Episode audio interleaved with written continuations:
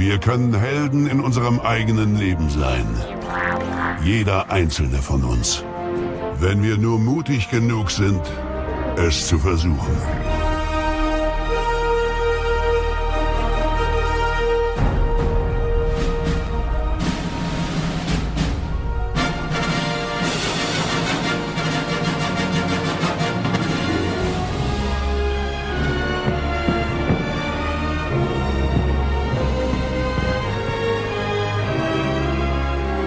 Cinemotions, der Kinopodcast mit Stefan und Jens.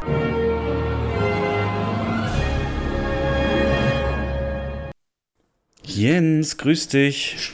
Stefan. Da sind wir wieder. Schön, dass es diesmal nicht ganz so lange dauert. Und obwohl es eigentlich nur zwei Wochen sind seit der letzten Aufnahme, knapp drei, haben wir einiges zu erzählen. Ähm, herzlich willkommen, auch natürlich liebe Hörer bei Cinemotions, dem Podcast von Menschen, die im Kino arbeiten, für Kinofans. Und ein kurzer Abriss, was wird heute besprochen? Natürlich gucken wir, hat Tenet vom Einspiel her besucherzahlentechnisch die, die Hoffnung erfüllt? Jetzt nach ein paar Wochen kann man das ja schon deutlich genauer sagen.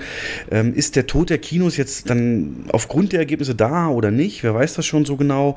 Wie trifft uns die aktuellen Verschiebungen? Wonder Woman, ähm, Dings, äh, Black Widow ist im, im Gespräch auch verschoben zu werden.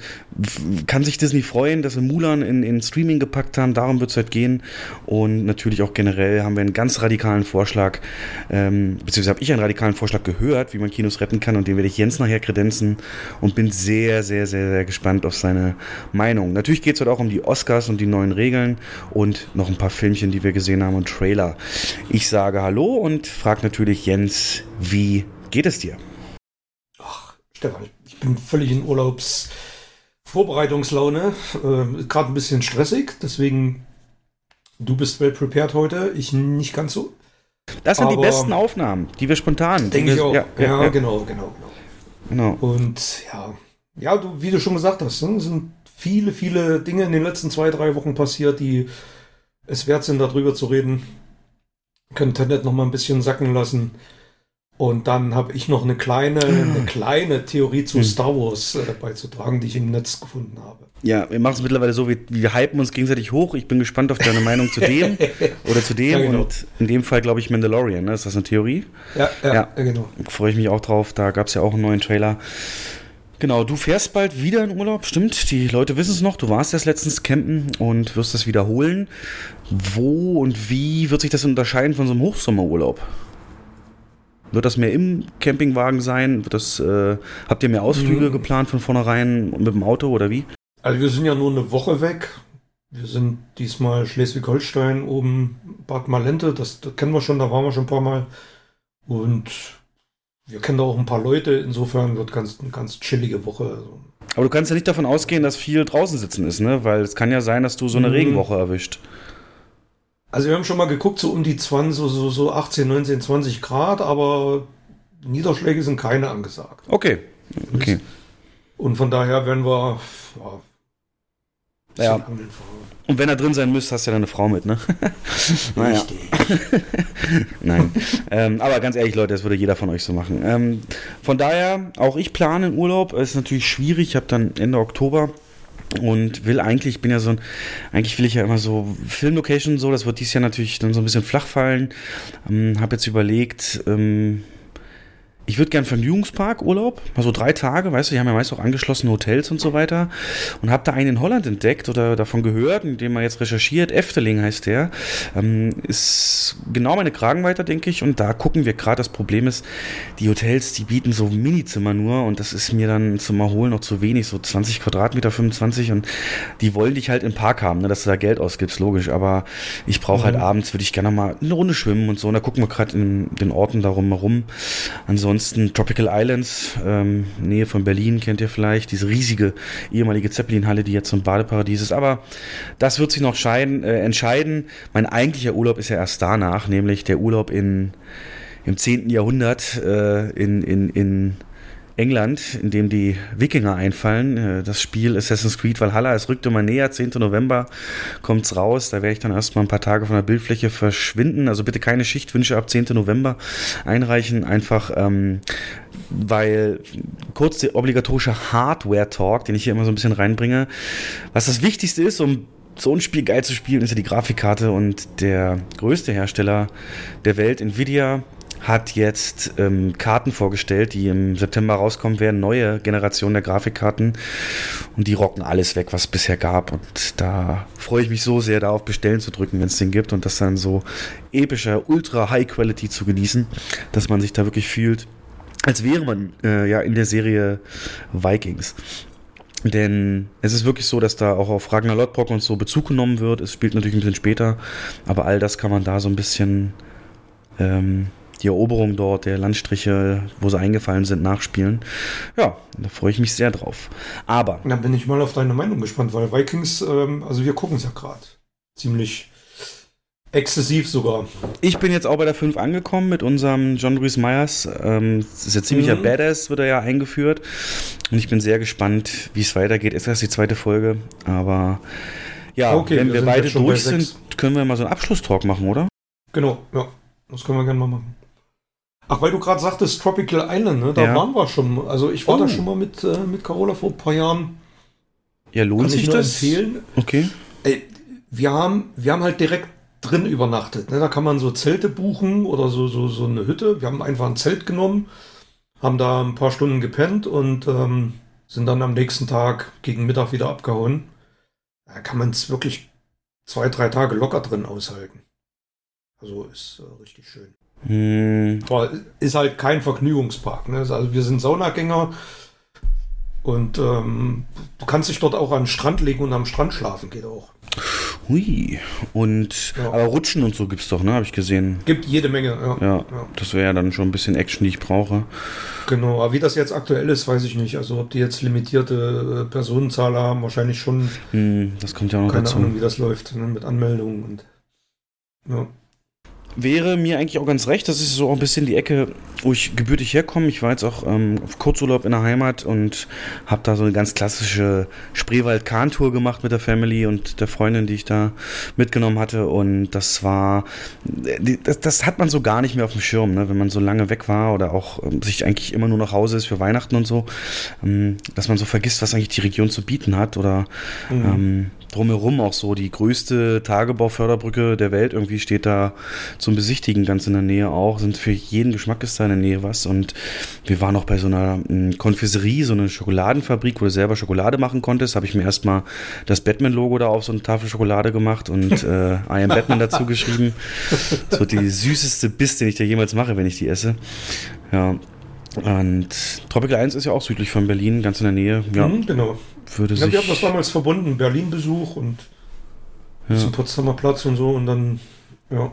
Ich werde berichten, berichten, wie es ausgeht. Sehr gut, ich freue mich drauf. Mhm dann habe ich, um, um den Schwenk so ein bisschen einen Film zu bekommen, habe ich mal eine Frage an dich. Und zwar, ganz interessante Situation hat sich entsponnen. Ich habe seit Jahren mal wieder ähm, Bekannte ja, wieder getroffen und äh, bei denen gewesen und so ein bisschen Quatsch, na, wie geht's dir hier und da? Alles durch meine ehemalige Firma, Bekannte gewesen, die ich da in dem Rahmen kennengelernt habe. Jetzt natürlich, jeder macht jetzt so ein bisschen was anderes, aber auf jeden Fall, das hat uns immer verbunden und hatten da viel Spaß und kannten uns und ja, das ist ein bisschen aufgewärmt wieder.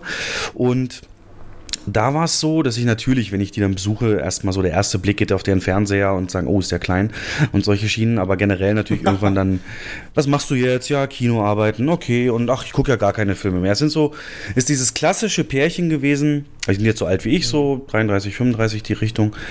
Und halt null Filminteresse, ne? Haben natürlich Netflix, gucken da auch Serie, so Modern Family haben sie zum Beispiel gesagt, das ist eine gute Sache. Oder ähm, ja, doch, das war so eine Beispielserie, die sie gerne gucken. Aber Filme waren sie lange nicht mehr im Kino und auch nichts ausgeliehen und auch auf Netflix kaum was geguckt. Und ich habe gesagt, so, ich habe eine Mission. Jetzt habe ich eine Mission. Und zwar werde ich euch die Magie des Mediums Films wieder nahebringen, indem ich euch jeden Monat einen Film gebe, den ihr guckt und ihr schickt mir dann meine Review. So, ähm, das habe ich dann natürlich auch nächsten Tag gleich umgesetzt und habe zwei Filme denen eingeworfen, damit sie sich da... Ähm, ja, äh, entscheiden können, dass es dann nicht ganz so nur einer ist. Und ich habe die Frage an dich, wenn du so Leute kennenlernst oder kennenlernen würdest, von denen du halt weißt, so filmisch gar kein Interesse. Und ja, na klar, die haben Spaß an so einem Fast and the Furious und The Rock ist ganz witzig, aber ähm, so richtig, was Filme so auslösen können und so ein bisschen die Richtungen, die Filme heutzutage auch gehen können, kennen sie halt nicht. So, und welche Filme würdest du denn jemand geben, der eben in dem Feld völlig unbewandert ist, um ihm so ein bisschen das Spektrum zu zeigen, was Filme behandeln können, umsetzen können, darstellen können, dass sie nicht nur Haut drauf Action sein können, sondern intelligente Drehbücher und so weiter und so fort. Vielleicht ein paar Eckdaten noch. Er ist so ähm, Sportfan, ist aber eher sonst eine ruhige Person, auch sehr viel Bücher lesen beide. Sie hat auch Germanistik studiert und arbeitet jetzt auch an der Uni hier. Ähm, also auch wirklich, ja, durchaus breit gefächert, auch von den Interessen. Aber mehr wusste ich zu dem Zeitpunkt auch nicht und habe mir so überlegt, so meine Sammlung geguckt und geguckt, was für Filme gibst du denen. Würde dir jetzt so aus spontan aus dem Bauchgefühl heraus ein Film einfallen, den du denen geben könntest, wo du sagst, ey, das können Filme mittlerweile oder wo du sagst, dadurch, das wird in denen was auslösen oder die zum Nachdenken bringen? Echt schwer. Also ich wäre dann, also wenn, wenn, wenn das Leute sind, die mit Filmen überhaupt nichts am Hut haben, die auch äh, sonst überhaupt keine Filme gucken, dann würde ich erstmal meine ganzen Klassiker abklappern. Würde bei, wahrscheinlich erstmal bei Hitchcock loslegen, Mm, weil mhm. da fällt mir spontan ein, zum Beispiel Der unsichtbare Dritte. Das ist ein mega spannender Film, klasse gemacht, super Schauspieler, ähm, ne, von A bis Z. Also es passiert ständig was und es ist ein sehr intelligent erzählt. Es ist nicht brutal, es ist keine, keine Härte drin, es ist eine Love Story drin. Ja, mit sowas würde ich vielleicht anfangen. Und wenn man ja jetzt in die aktuellere Ecke gehen würde, so die letzten 10, 20 Jahre, dann wird es schon schwieriger, finde ich, Ja. alles rauszufischen. Was Anspruchsvolle, was auch Anspruch hat. Ja. Und dazu müsste man auch noch wissen, können, können die vielleicht sogar noch, also können beide vielleicht ein bisschen härter ab im Film oder Ja. muss das jetzt Also Sex, Gewalt, was ab kein 6 Problem. oder ab 12 Nein, nein, nein. sein? Das ist, ne? Nee, kein Problem. Das geht. Weil ansonsten könnte man, könnte man, also was filmisch, würde mir jetzt spontan Pulp Fiction einfallen, als wirklich Masterpiece. Ähm, Na, so Klassiker kennen die, Die- natürlich. Also auch. das sowas kennen die. Also die waren ja auch kinomäßig und filmtechnisch natürlich in jüngeren Jahren aktiver. Also so die großen Sachen, so Matrix, was jeder geguckt haben muss, das, das kennen Mhm. Ah, die okay, natürlich auch. okay. Ich kann dir ja sagen, wofür ich mich entschieden habe. Und zwar einmal habe ich genommen Arrival, weil da habe ich gesagt, äh, intelligentes Drehbuch, also ein bisschen Science Fiction, was erstmal von der Prämisse, oh, Raumschiffe, mysteriös, schweben, erstmal so interessant wirkt. Und dann entspinnt sich ja die Geschichte so ein bisschen, auch ist mir eingefallen im Nachhinein wie Tenet, rund um, um Sprache, Kommunikation und am Ende eben ja auch Zeit. Und mh, da habe ich so gedacht, weil sie halt Germanistik studiert hat, so Sprachen, ne, warum schreiben manche von rechts nach links, äh, äh, links nach rechts und so weiter, warum gibt es sowas und wie beeinflusst Sprache unser Denken? Das, darum geht es ja auch sehr stark in dem Film.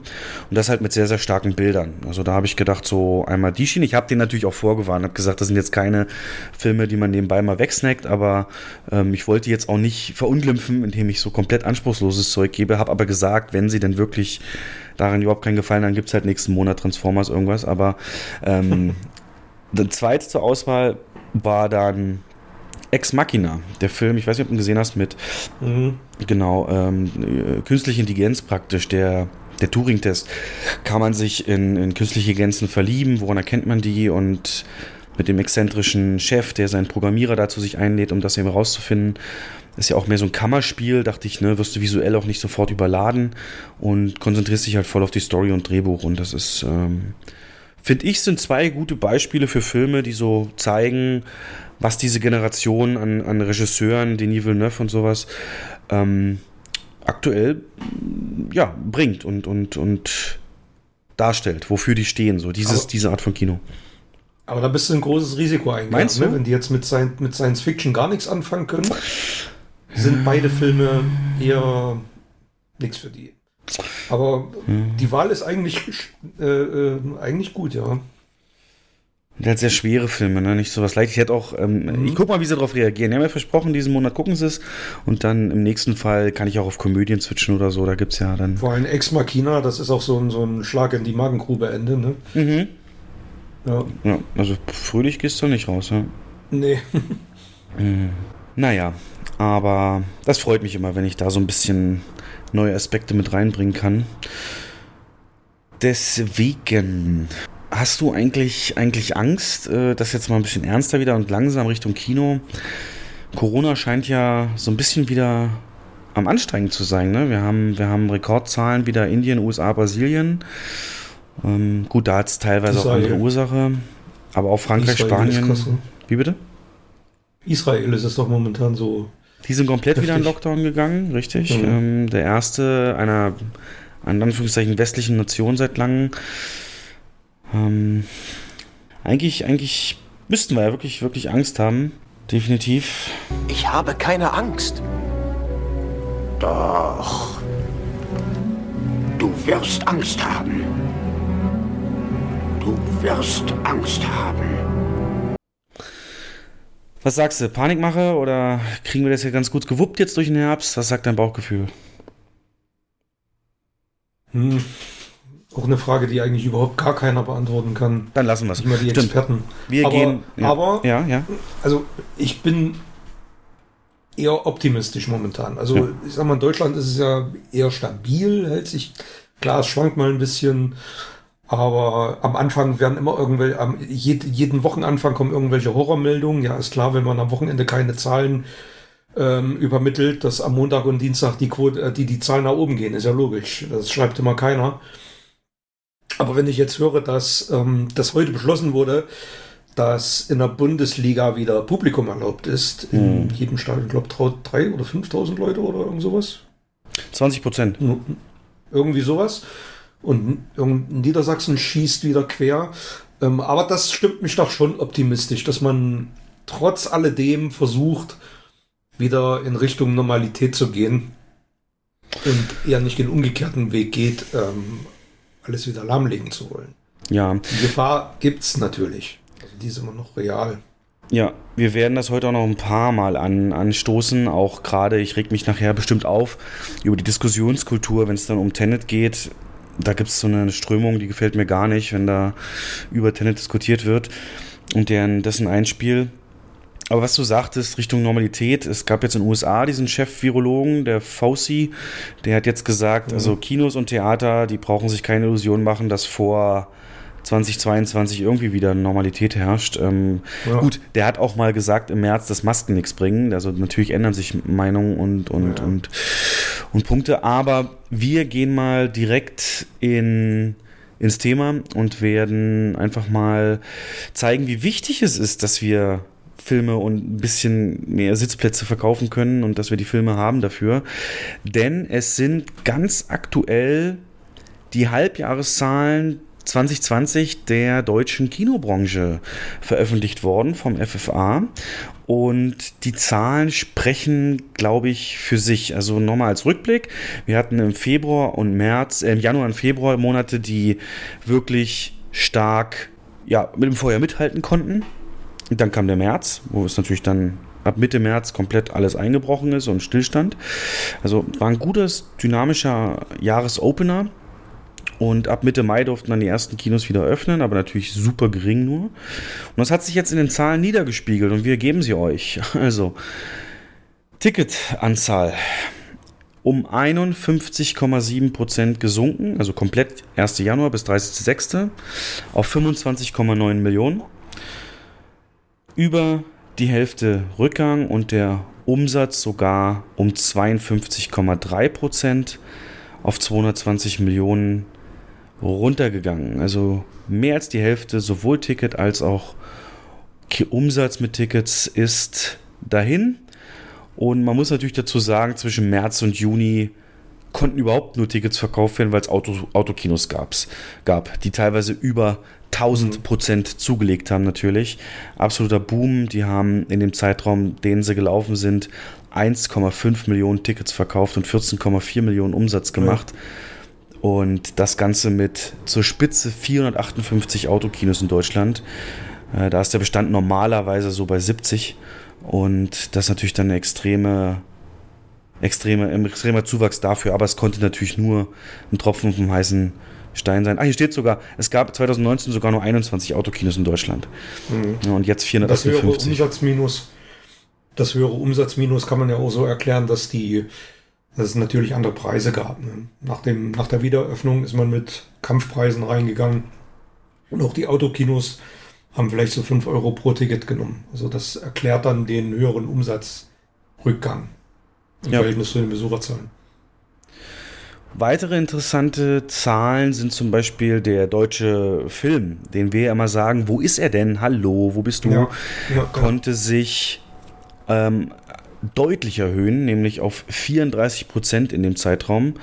Das äh, ist so ziemlich ein Wert, der noch nie erreicht wurde, aber natürlich logischerweise nur deswegen möglich, weil einfach nichts an Blockbustern, Hollywood und so weiter gestartet wurde, sondern wir praktisch nur die Eigenproduktion ja hatten, die uns da so ein bisschen äh, geholfen haben, aber weitem nicht im, die Hits werden konnten. Wir hatten wir schon öfter wie Frankreich-Filme oder Südkorea-Filme. Ja.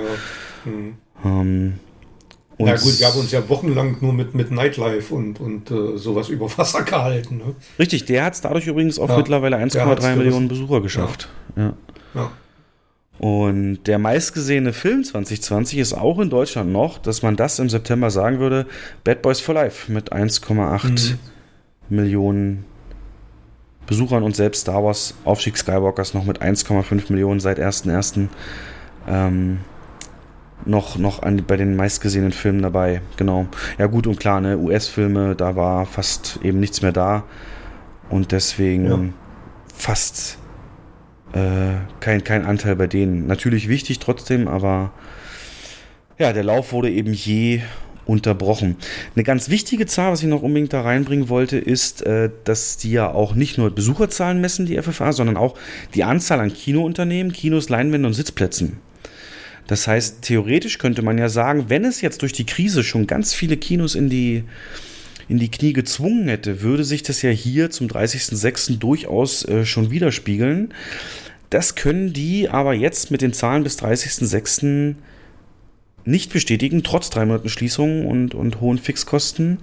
Ähm, haben wir nur 0,6% Leinwände verloren. Also es ist fast nicht merklich. Es gibt aktuell 4.929 Leinwände in Deutschland. Im Dezember waren es 4.961. Und interessanter ist ja die Anzahl der Spielstätten. Also wie viele Locations gibt es. Und da gibt es ähm, eine fast, eine absolut konstante Zahl. Also das ist ja fast, fast identisch. Mhm. Aber meinst du nicht, dass die, ähm, die Effekte erst nachwirken werden? Also dass zu, zu Schließungen und Insolvenzen erst im, Herbst, Winter nächstes Jahr kommen wird? Es kämpfen definitiv jetzt noch etliche Unternehmen um ihre, ähm, also die gehen an der Grenze, sehr, sehr viele natürlich. Ja. Und gerade Ja. auch wenn Hilfen auslaufen, dann, dann, dann wird sich halt erst zeigen.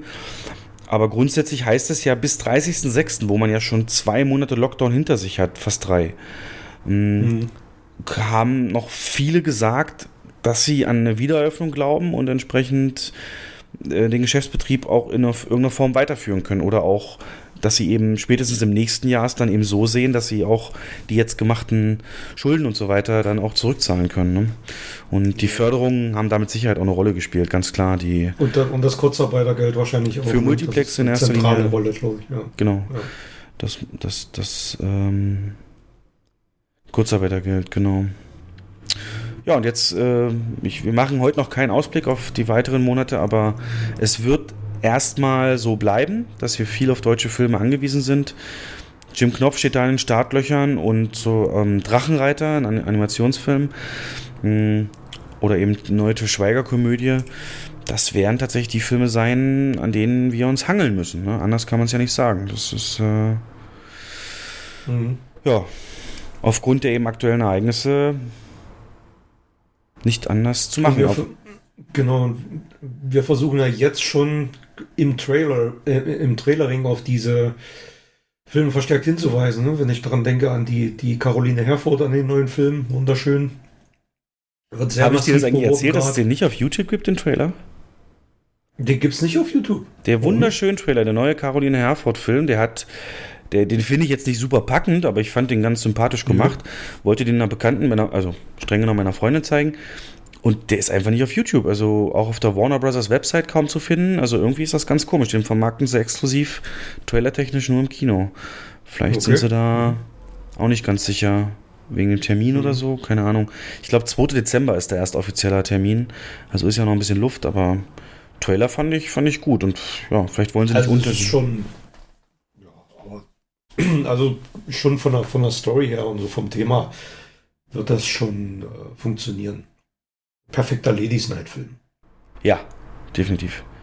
Also das die Gesamtzahlen. Wir sind jetzt mittlerweile schon im zweiten Halbjahr logischerweise und da mhm. war es ja so, dass eben Tenet dieser eine Lichtblick war, den man sagte, der für den machen auch Kinos wieder auf. Das war sehr häufig der Fall, auch in den USA. Mhm.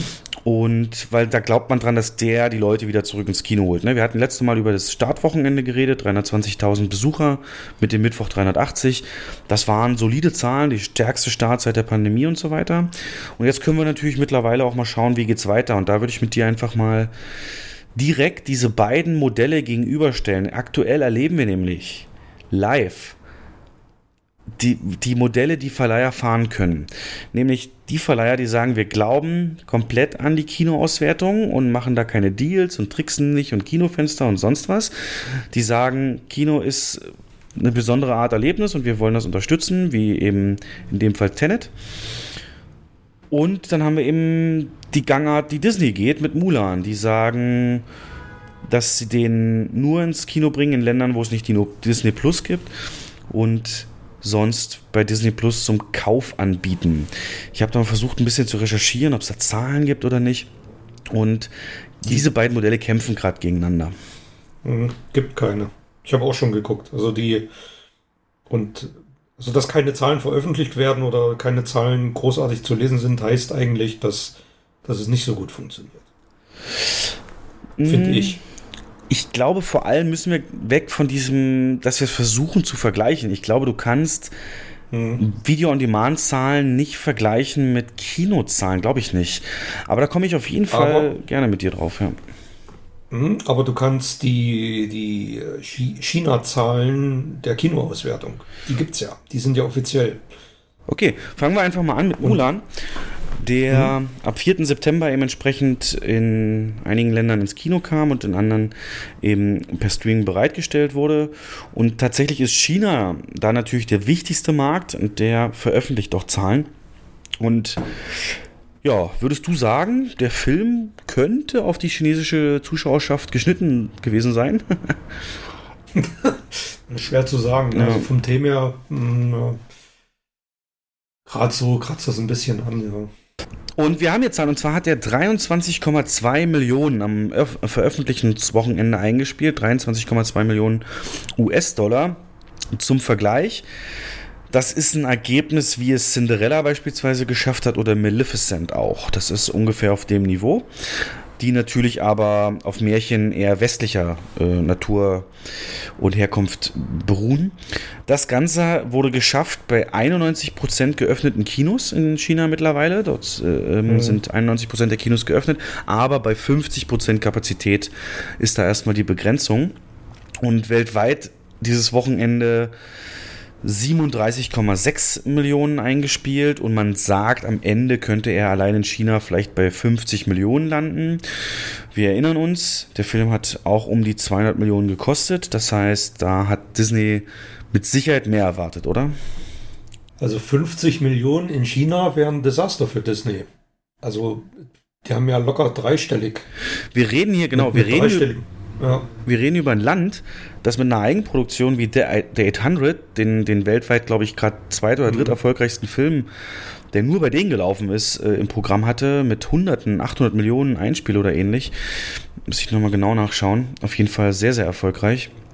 Und es gab ein paar Analysten, die haben sich so überlegt, woran liegt das denn? Ich meine, du hast, sagst ja, hast es ironisch gesagt, aber natürlich China und eine chinesische Sage und ein bisschen ernster gemacht und so weiter. Eine chinesische, also streng genommen ist es eine amerikanische Hauptdarstellerin, aber eben chinesische Wurzeln.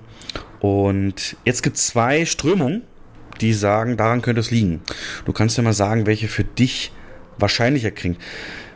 Und zwar die erste Strömung ist, die sagt, dass dieser Film eben kurz nach Release sehr viel Kontroverse ausgelöst hat, nämlich dass äh, zum Teil Landschaftsaufnahmen, ich glaube insgesamt geht es hier um fünf Minuten Bildmaterial, ähm, die so für zehn Transitions und so gemacht worden sind, die in der Provinz in China gedreht wurden, wo auch das Konzentrationscamp der Uiguren, die ja von den Chinesen diese Gruppe Menschen wird ja von den Chinesen unterdrückt, für Zwangsarbeit und so weiter missbraucht. Und das ist in dieser Provinz gedreht worden. Die, äh, ich lese mal vor, als Grund wird von Analysten vor allem angeführt, dass die chinesische Regierung angeblich versucht, Berichterstattung über den Film zu unterdrücken, die öffentliche Wahrnehmung daher eingebrochen sei. Angeblich sollen chinesische Behörden, lokalen Zeitungen und Filmseiten sogar empfohlen haben, gar nicht über diesen Film zu berichten. Ursache dafür sei mittelbar der Dreh in Xinjiang und damit in einer Region, in der laut den Vereinten Nationen eine Million Menschen aufgrund von Herkunft und oder Religion in an KZs erinnernde Masseninternierungslager inhaftiert sind. Vor allem geht es um den Dank an die lokalen Behörden für die Unterstützung im Abspann. Na, das kennen wir, da, ihr kennt das so, Thank You Film Australia, Film Georgia, also immer so die Länder und Bundesstaaten, die meist auch Steuervorteile bieten, wenn dort gedreht wird. Und in dem Fall wird halt dieser Region auch gedankt. Ähm, brachte dies Disney zuerst einen Shitstorm von China-Kritikern ein, will nun China selbst scheinbar auch den Film klein halten, um eine Diskussion um das Xinjiang-Thema zu unterbinden. Versucht man doch immer wieder dieses Thema möglichst komplett aus aus der Öffentlichkeit rauszuhalten. Also das ist so dieser eine Faktor, ne? also dass die, dass, dass die Regierung in China eben sagt, na gut, das schlägt jetzt Wellen, dann lass uns gar nicht den Film so groß machen, wie er sein könnte und äh, darüber berichten lassen, weil dann wird das ja automatisch mit Thema. Das wäre doch blöd, wenn unsere Bürger das mitbekommen. Aber ich fand hier auch noch einen sehr cleveren zweiten Aspekt in, dieser, in diesem Bericht. Diese Kontroverse ist sicher entscheidender Faktor, aber womöglich ist die Wahrheit komplexer und das gibt mehr als einen Grund. So könnte ausgerechnet der Start auf Disney Plus das Kinoeinspiel verhagelt haben. Denn dadurch, dass der Film schon deutlich vor dem chinesischen Kinostart auf der Streaming-Plattform war, kursierten schnell illegale Kopien in entsprechender Qualität, das heißt sehr guter Qualität, ja. im Netz. Und gerade in China spielen die noch eine sehr wichtige Rolle, denn noch immer gibt es dort diese Straßenhändler, die äh, diese mhm. DVDs äh, massenweise äh, eben auch verkaufen. Und so liegt der Verdacht nahe, dass sich viele Chinesinnen und Chinesen, die Lust auf Mulan hatten, diesen Film schon vorab angeschaut haben. Was ähm, gehst du damit, dass es so ein Mix aus beiden wird? Oder denkst du eher, es ist ganz klar kommerziell, wenn, wenn du die Wahl hast, so ein Ding in Top-Qualität zu bekommen, gehst du doch nicht ins Kino, vielleicht aus Angst vor Corona oder Geldfaktor, weiß ich nicht, oder Meinst du, das ist wirklich, weil nicht mehr darüber berichtet wird? Ja. Ich glaube auch ein Mix aus beiden. Ich habe beide Thesen auch bei der Sneak ähm, vorgestellt. Okay. Und bei der Sneak-Moderation. Ja. Und, Oder? Ja gut, hab da gerade mal sieben, acht Minuten Zeit, da kommt man ja nicht groß in, in Diskussion mit dem Publikum. Irgendwelche Reaktionen? Aber beide Thesen da vorgestellt. Ja, Interesse, also starkes war, hm, oh, hm, hm, hm. Ähm, also war den Leuten neu. Aber ich glaube schon, dass das damit zusammenhängen könnte. Also das ist, man liest es ja mittlerweile auf mehreren Seiten, dass äh, marketingmäßig für Mulan in China selbst fast überhaupt nichts passiert. Das könnte schon darauf hindeuten, dass die, ja, die Regierung irgendwie verordnet hat, für diesen Film so wenig wie möglich Werbung zu machen. Könnte ich mir gut vorstellen. In jedem Fall wird Disney sich mehr erhofft haben. Und ja. leider muss ich sagen, wird so ein Grund, der, die können sich jetzt halt immer einreden, das lag an dieser Kontroverse, ne? Und das lag nicht irgendwie mhm. daran, dass es eben die Kopien schon gab durch Stream und so weiter. Ähm, es gibt ja, aber die sind ja nicht blöd. Ja. Also die haben sich mit Sicherheit mehr erhofft und also ich finde es, also ich habe da so ein lachendes und weinendes Auge. Einerseits ist so ein Misserfolg scheiße. Weil Disney ist nun mal ein starker Partner und guck mal, mit, mit was für Filmen uns Disney in den letzten Jahren versorgt hat. Wenn es die nicht gegeben hätte, wird es vielen Kinos schlechter gehen. Wären viele Kinos wahrscheinlich jetzt schon dicht und wären nicht so über, äh, durch die Krise gekommen. Andererseits darf die Strategie, die Disney mit Mulan gemacht hat, auch nicht belohnt werden. Und das wird sie offensichtlich auch nicht. Also das ist der, der gute Teil der, der ganzen Sache. Ne? Naja, es hängt natürlich jetzt stark davon ab, wie es auf äh, eben per Kauf funktioniert. Ja. Und ja. da habe ich nur eins gefunden, also zum Preis her, ne, in den USA 30 Dollar, bei uns 21,99 mhm. Euro. Plus eben die normale 7 Dollar monatliche Rate zu Disney Plus. Hm, es wird da genaue Zahlen erst Anfang November geben. Wenn wir dann mal wieder aufnehmen, werden wir euch davon berichten. In dem, äh, ja, die müssen ja jedes Quartal die, die Zahlen eben auch bekannt machen. Aber es gibt natürlich viele Firmen, die sich so damit spezialisiert haben, Erfolg von Apps zu messen. Und eine dieser Firmen heißt äh, Spencer Tower und da habe ich einen Bericht gefunden, dass die ähm, an Yahoo Finance berichtet hat, dass die Downloads der Disney Plus App ab Freitag, dem 4. September bis Sonntag, den 6. September, also vergleichbar mit dem Startwochenende, um 68 Prozent gestiegen sind. Also das kann man ja tatsächlich einsehen, wie oft so eine App runtergeladen wurde. Und die haben eben festgestellt, 68 Prozent mehr Downloads in dem Zeitraum 4. bis 6. September als vergleichbar. Äh, also hier haben sie es mit dem Wochenende davor verglichen. Und gleichzeitig. Aber App bedeutet. Hm. Ja. Aber App, App bedeutet ja nicht gleichzeitig mehr Abonnenten. Richtig. Und deswegen haben sie die In-App-Verkäufe, die kann man auch wohl messen oder zumindest haben sie die geschätzt. Also die, die, die Aus, die, die, die, das Geld, was die Leute in App ausgegeben haben, noch für Zusatzinhalte, ist um 193 Prozent gestiegen. Das heißt, fast 200 Prozent mehr wurde ausgegeben in der App als normal. Wenn du jetzt überlegst, eigentlich hattest du ja vorher nichts zum Kaufen dort. Jetzt frage ich mich, wo die Zahl herkommt. Auf jeden Fall muss das irgendwie mit diesen 7 Dollar natürlich dann zu tun haben. Wenn du das jetzt hochrechnest, wenn jetzt einer, also das wären dann eben 15 Dollar oder 14 Dollar, die dann statt 7 Dollar ausgegeben wurden pro Monat für diese App.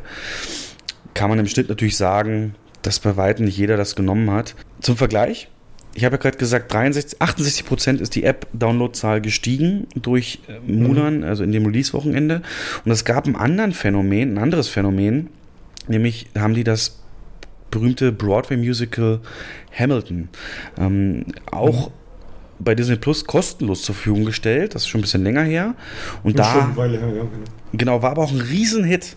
Und da sind die App-Downloads um 79% gestiegen in den ersten drei Tagen, nachdem Hamilton verfügbar war. Ähm, das ist natürlich logisch, dass sich Leute dann mehr Disney Plus holen, wenn sie wissen, da ist es dann eben eben mit drin. Ich habe die Theorie, Jens, dass einfach, wenn du diesen Film sowieso dann besitzt mit dem Kauf, dass ganz viele bekannte Freunde und so von jemand, der sich das gekauft hat, sich die App geholt haben, mit dessen Login-Daten rein sind und mhm. das so im Wechsel dann einfach auch geguckt haben. Das könnte ich mir schon durchaus vorstellen. Ja.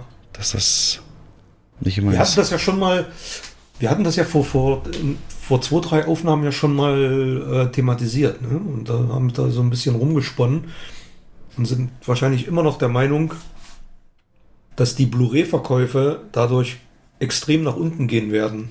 Ja. Und genau der, genau auch durch den Effekt, den du gerade beschrieben hast. Ja, Filmsharing. Ich verstehe auch überhaupt die Logik nicht. Ne? Die haben gesagt, äh, Trolls 2 äh, hat doch gezeigt, das geht und so weiter. Aber Trolls 2 mhm. war ein Filmfilm, der einen Monat in der, im Lockdown rauskam, wo wirklich Kinder auch nichts machen konnten und die ganze Zeit zu Hause waren. Und das war ein Familienfilm. Mulan ist nur bei Weitem kein, kein Familienfilm. Hast du die Kritiken gelesen? Ja. Also ist ja vernichtend. einige Kritiken gelesen. Ja. Also im Schnitt ist das ja wirklich verheerend, was die da sagen. Hölzerne Hauptdarsteller. Selbst die Chinesen mögen den, selbst die Chinesen mögen den Film scheinbar nicht so. Also selbst da liest man, dass der nicht gut ankommt in den ähm, sozialen Medien dort. Ja, kann ich mir vorstellen, weil das soll mhm. das ähnliche Problem haben wie Captain Marvel, nämlich dass die Hauptdarstellerin einfach alles kann, von Anfang an so. Und da überhaupt kein, kein Progress, keine Reise so, keine Heldenreise mhm. mehr drin ist. Mhm. Und das natürlich, wo ist da die Spannung? Ja. Und auch die Kampfszenen sollen bei Weitem nicht so House of Flying Dagger mäßig sein, äh, sondern wesentlich schlechter einfach okay. verpackt. Ja. Naja, ich werde mir maximal dann auch im Streaming angucken. Ähm, ja, geht ja nicht anders, aber eher würde ich wahrscheinlich warten, bis, bis der frei äh, verfügbar ist und dann rauskommen. Und das ist auch nicht mehr so lange, am 4. Dezember wird das der Fall sein für jeden auf Disney Plus. Dann können wir uns ein eigenes Bild und damit machen. Haben, mit der Ankündigung, mit der Ankündigung haben sie sich auch keinen Gefallen getan. Ne? Das, sie haben angekündigt, dass er frei verfügbar ist, noch bevor er zum, zum kostenpflichtigen Download bereitgestellt wurde. Es ist eigentlich dumm, sowas zu tun. Aber okay. Genau. Ja. So. Und dann haben wir halt Tenet auf der anderen Seite, der mutig vorangeschritten ist und in die Kinos gekommen Jo. ist. Da haben wir jetzt in Deutschland am letzten Wochenende einen 27% Drop gehabt gegenüber, also, am, also wir vergleichen natürlich nicht den Film an sich, sondern wir gucken, welche Zahlen können wir an den Wochenenden aktuell erreichen. Wochenende immer Donnerstag bis Sonntag. Und da gab's ein, äh, waren wir am letzten Wochenende, das ja ungefähr das dritte Tenet-Wochenende war, zusammen mit After Truth, hatten wir 27% Drop gegenüber dem Vorjahr, als ES 2 äh, gelaufen ist. Wir reden hier aktuell über Zahlen von 150.000 Besuchern, die Tenet an diesem Wochenende, dem dritten Wochenende, auf die Top 1 geschafft hat. Nee, Entschuldigung, gar nicht mal die, doch die Top 1 und 140.000 war After Truth. Das sind so beide Top-Filme, also zusammen so ungefähr 300.000 Besucher. Und das Schlimme ist halt jetzt, wir haben es letzte Mal schon thematisiert, dadurch, dass die beiden Filme, Top 1 und Top 2, so gut wie alle Seele einnehmen, bleibt nicht mehr viel übrig und deswegen haben wir auf Platz 3 dann auch einen Film, der 45.000 Besucher angelockt hat. Und das war ein Konzertfilm Break the Silence, The Movie, BTS The Movie. Und Mit zwei Vorstellungen. Oder drei. waren es nur zwei? Ja, zwei oder drei. Es waren Einzelvorstellungen, Ja, ja. die dann entsprechend gut besucht waren. Tenet mittlerweile bei knapp einer Million Besucher dürften sie mittlerweile geknackt haben. 1,8 war mal der ursprüngliche, die ursprüngliche Schätzung, die wir für den Film hatten. Und da kommt eben ganz klar nochmal die Frage an dich, auch mit dem, was wir gleich besprechen, mit den, mit den Verschiebungen und so weiter. Es wird natürlich wesentlich länger dieser Film bei uns laufen als üblich. Ne? Der wäre ja im normalen Umfeld, wenn er gegen, gegen Minions 2 oder so laufen müsste, wäre der ja schon längst, längst raus. Ne? ja. Raus naja, nicht, Raus aber- nicht, aber, aber zumindest wird er keine drei oder vier Hauptvorstellungen mehr haben, die er immer noch hat. Und Genau. Der, der Drop, der jetzt im Vergleich zur Vorwoche da war, der ist auch dem wirklich extremen Sommerwetter geschuldet, das wir jetzt am Wochenende nochmal hatten. War das? Ja, Sonntag Das ging's los, genau. Ab Sonntag haben wir es Ja, gemerkt. darf- Hm. Ja, Samstag schon. Also das darf man nicht außer Acht lassen. Und das, das saugt die Leute natürlich nochmal raus in die freie Natur. Das, teilweise haben die Freibäder nochmal geöffnet. Ja, ich hab, muss mich da Das- schuldig bekennen, ich war auch drin nochmal. Ja, siehst du? Ja. aber doch nicht Aber- abends, wenn es schnell dunkel wird und so. Ja, aber also ich finde es eine beeindruckende Zahl, eine Million in drei Wochen. Das muss man erstmal unter diesen Bedingungen schaffen. Und die ähm, angepeilten 1,5 Millionen vor, vor dem Start wurden die angepeilt, sind für mich, finde ich, noch realistisch. Also man muss damit rechnen, dass der Film zwar jede Woche droppt, aber dass er durchaus noch vier, fünf, sechs Wochen ja, prominent eingesetzt wird in, mit Hauptvorstellungen Spätvorstellungen und damit durchaus das Zeug hat, die, die Zahl zu schaffen. Na, Oder findest du nicht? Oder umgekehrt, er könnte sogar steigen, wenn jetzt wirklich so ein richtiges Herbstwetter einsetzt. Wir haben es auch stimmt. schon gemerkt. Ja. Dann ist einfach alles pickepacke voll. Und Samstagabend mussten wir auch diesen Ja. Samstag Leute für Tenet wegschicken, weil die Kapazität Ja. erreicht war. Generell gebe ich dir aber recht, die, die Hitze mitten im September, die hat echt niemand gebraucht. Im Augenblick bist du so nutzlos wie die schwarze Witwe bei den Avengers. Und äh, was sind deine Superkräfte? Ich kann zutreten. Toll, weil wir alle nicht zutreten können. Hey Jungs, wer von euch kann zutreten? Hulk, hör auf nett zu sein. Entschuldigung.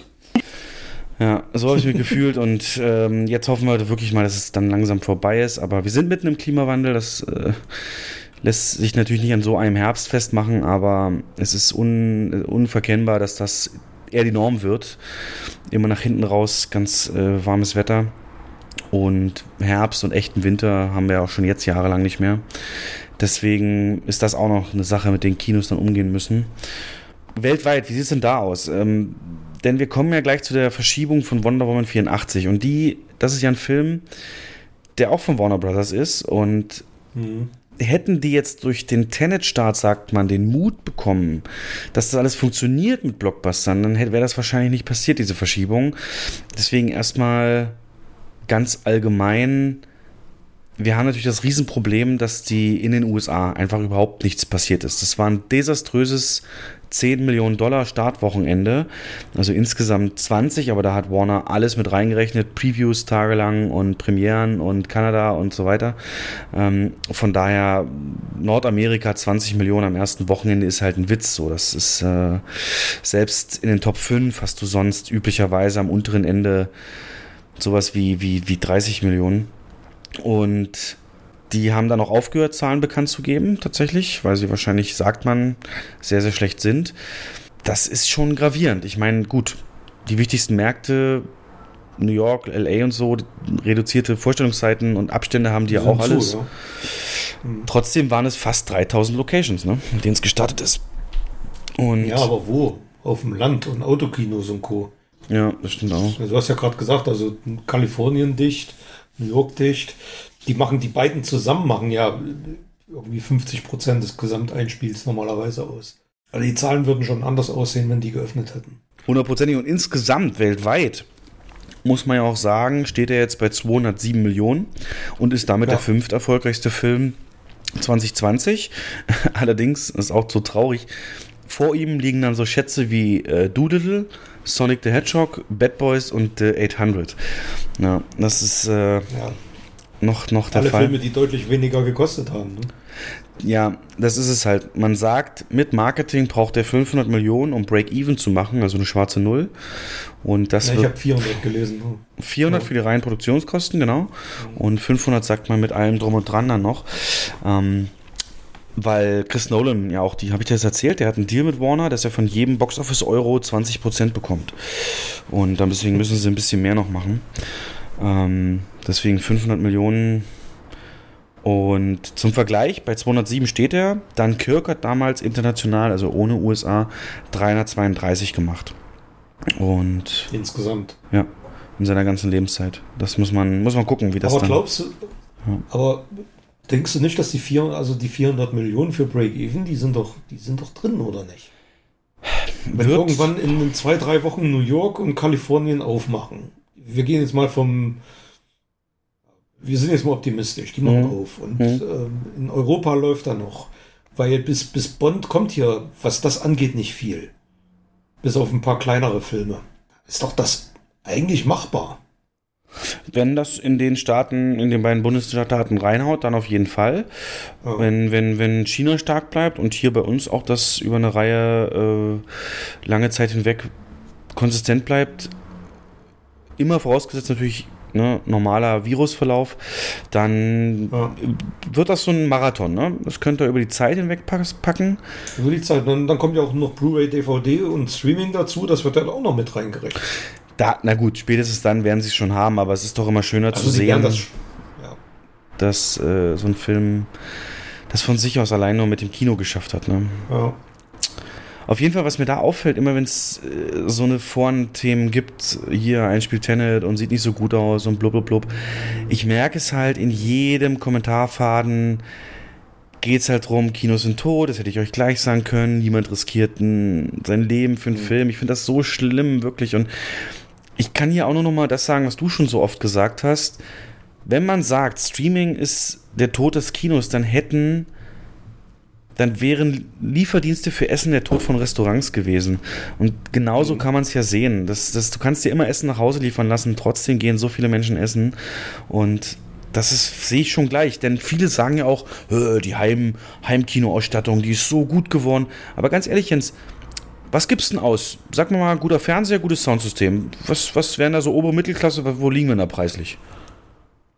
Da kannst du mich nicht als Maßstab nehmen. Nee, oder, stimmt. Oder dich ja auch nicht. Aber so der, der Durchschnittsmensch wird mittlerweile für, für, für 1000 Euro da teilweise drunter. Also mittlerweile schmeißen sie ja die 55 Zoller schon für 400, 500 Euro. Nee, raus. nee, gut, ich meine, nee, das meine ich nicht. Ich meine schon wirklich, wenn die sagen ja, man sagt ja immer, Heimkino ist mittlerweile so gut wie Kino, aber dafür brauchst du ja nun mal mhm. auch mindestens 65 Zoll oder Leinwand oder äh, eben äh, 7-1-Systeme. Also ich sag mal, für ein annähernd gleichwertiges Erlebnis, so mit, mit Leinwand, Beamer und Co. Ja, genau. Meinst du das jetzt? Oder? Na, oder halt sehr hochwertigen Fernseher, aber so die Richtung, ja.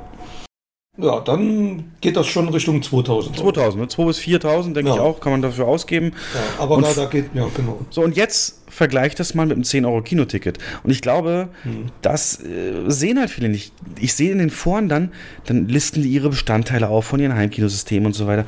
Und ich denke mir, Leute, das ist ein Bruchteil der Menschen, die sich sowas zu Hause hinstellen. Und die, die wirklich Wumms haben wollen und Bild, die gehen halt noch ins Kino. Und das ist halt nicht zu vergleichen dann. Es sei denn, du hast sowas. Aber es wird niemals die Mehrheit sein, die solche derartigen Systeme haben. Und ich hatte jetzt erst Lust. Selbst wenn, Ja. Selbst wenn, das, das Erlebnis, ich mache es jetzt an Tenet fest. Mhm. Ich habe ja einen Beamer hier unten hängen bei Ja. mir im Wohnzimmer. Also ich bin mir hundertprozentig sicher, wenn ich den zuerst hier bei mir zu Hause geguckt hätte oder zuerst im Kino, das kann, du kannst es nicht vergleichen mit, mit einem, man kann jetzt nicht sagen vollen Kinosaal, aber mit äh, 70, 80 Leuten zusammen so einen Film zu gucken und gemeinsam zu genießen, ist was anderes, als alleine zu Hause auf der Couch zu sitzen. Vielleicht noch ein Freund mit oder, oder Frau mit dabei. Es ist einfach was anderes. Und da kannst du einen 5000 Euro Beamer hängen haben und eine 3 Meter Leinwand. Das, das Kino-Feeling erlebst du zu Hause, kannst du zu Hause nicht erleben. Alles, was drumherum gehört, dieses Gemeinschaftserlebnis, dieses gemeinsam Lachen, gemeinsam Angst haben, und das ist das, was Kino ausmacht. Deswegen heißen wir auch Cinema. Ah, Jens, wenn das stimmen würde, dann würde es nicht, dann würde man, dann würde es bei einer Fußball-WM nicht so viele geben, die sich zu Hause treffen und das dann im Garten auf dem, auf dem Fernseher gucken. Also das kann Ja. man schon. Es sind aber auch bei der Fußball-WM ähm, sieben Kinosäle voll gewesen. Weil es ein ganz anderes Erlebnis ist, mit 500 Leuten äh, im Saal zu sitzen, als vielleicht mit fünf oder zehn Leuten zu Hause. Stimmt, als wir es noch übertragen Es haben. ist, was, Mhm. es ist was anderes. Es ist ein anderes Erlebnis. Aber ja, mein Gott, die, die Leute, die, äh, du wirst die auch nicht mehr bekehren. Ja, ich die gab es ja schon immer vor wieder. 20 Mhm. Jahren. Ja, aber gab es schon vor 20 Jahren, die gesagt haben, ich habe ein geiles Soundsystem zu Hause und einen großen Fernseher. Damals war es halt ein 70 Zentimeter Röhre. Die gab es vor 20 Jahren schon. Die sich die Filme auf äh, VHS dann oder, oder Blu- äh, Blu-ray gab es noch nicht oder DVD dann geholt haben. Wird es immer geben. Ja. Genauso wie es die gibt, die nicht essen gehen. Und warum gibt es dann so Umfragen wie die hier? In den USA eine vom 3. bis 5. September durchgeführt. 70 Prozent der befragten erwachsenen Amerikaner sagten, dass Kinos einen gefährlicheren Ort äh, fürs öffentliche Zusammenkommen darstellen als alles andere. Also, wie, wie, wie ist da die Logik? Ich glaube, du hast recht, da, da steigert man sich in was rein, was man nicht versteht. Und wir sind durch unseren Job, glaube ich, eh da ein bisschen nicht neutral. Ähm, Nee, wir sind, ja, aber das wird wahrscheinlich auch ein Flugbegleiter sagen, ähm, dass es im Flugzeug sicher ist und ein Kinomensch sagt halt, im Kino ist es sicher und von außen hat man halt einen anderen Blick. Aber vielleicht wird auch zu wenig Aufklärungsarbeit betrieben. Vielleicht liegt es auch daran. Ja. Deswegen sind wir ja da. Ne? Kinos, der sicherste Ort. 100% Frischluftzufuhr über die Klimaanlage, so große Gebäude, Abstand null Problemo ähm, beim Rein raus und sämtliche Prozeduren wurden angepasst von den Speisenverkauf über viel häufige Reinigung und so weiter. Aber macht euch einfach ein eigenes Bild und würden uns freuen, euch zu begrüßen. Hm, Was sagst du denn jetzt dann zu, dass Wonder Woman trotzdem verschoben wurde? Hm. Na gut, man muss es mal. Also wir haben die Begründung ja eigentlich schon gegeben. Wir hoffen, dass Tenet ein Langläufer wird. Und wenn Warner damit rechnet, dass es so ist, dann machen sie sich ja selber Konkurrenz mit Wonder Woman. Und von daher ist es eventuell nachvollziehbar, Tenet ein bisschen mehr Raum, äh, mehr Luft zu lassen, um Geld einzuspielen. Also reines Eigeninteresse, ja, sehe ich auch. Wonder Woman ist jetzt auf den 25. Dezember gerutscht. Das ist eine Woche nach Dune, auch ein Warner Brothers Film. Glaubst du denn, das wird irgendwie so bleiben? Oder ich meine, gehen die davon aus, dass wir im Dezember über so weit gelockerte Restriktionen reden, dass, dass beide funktionieren können?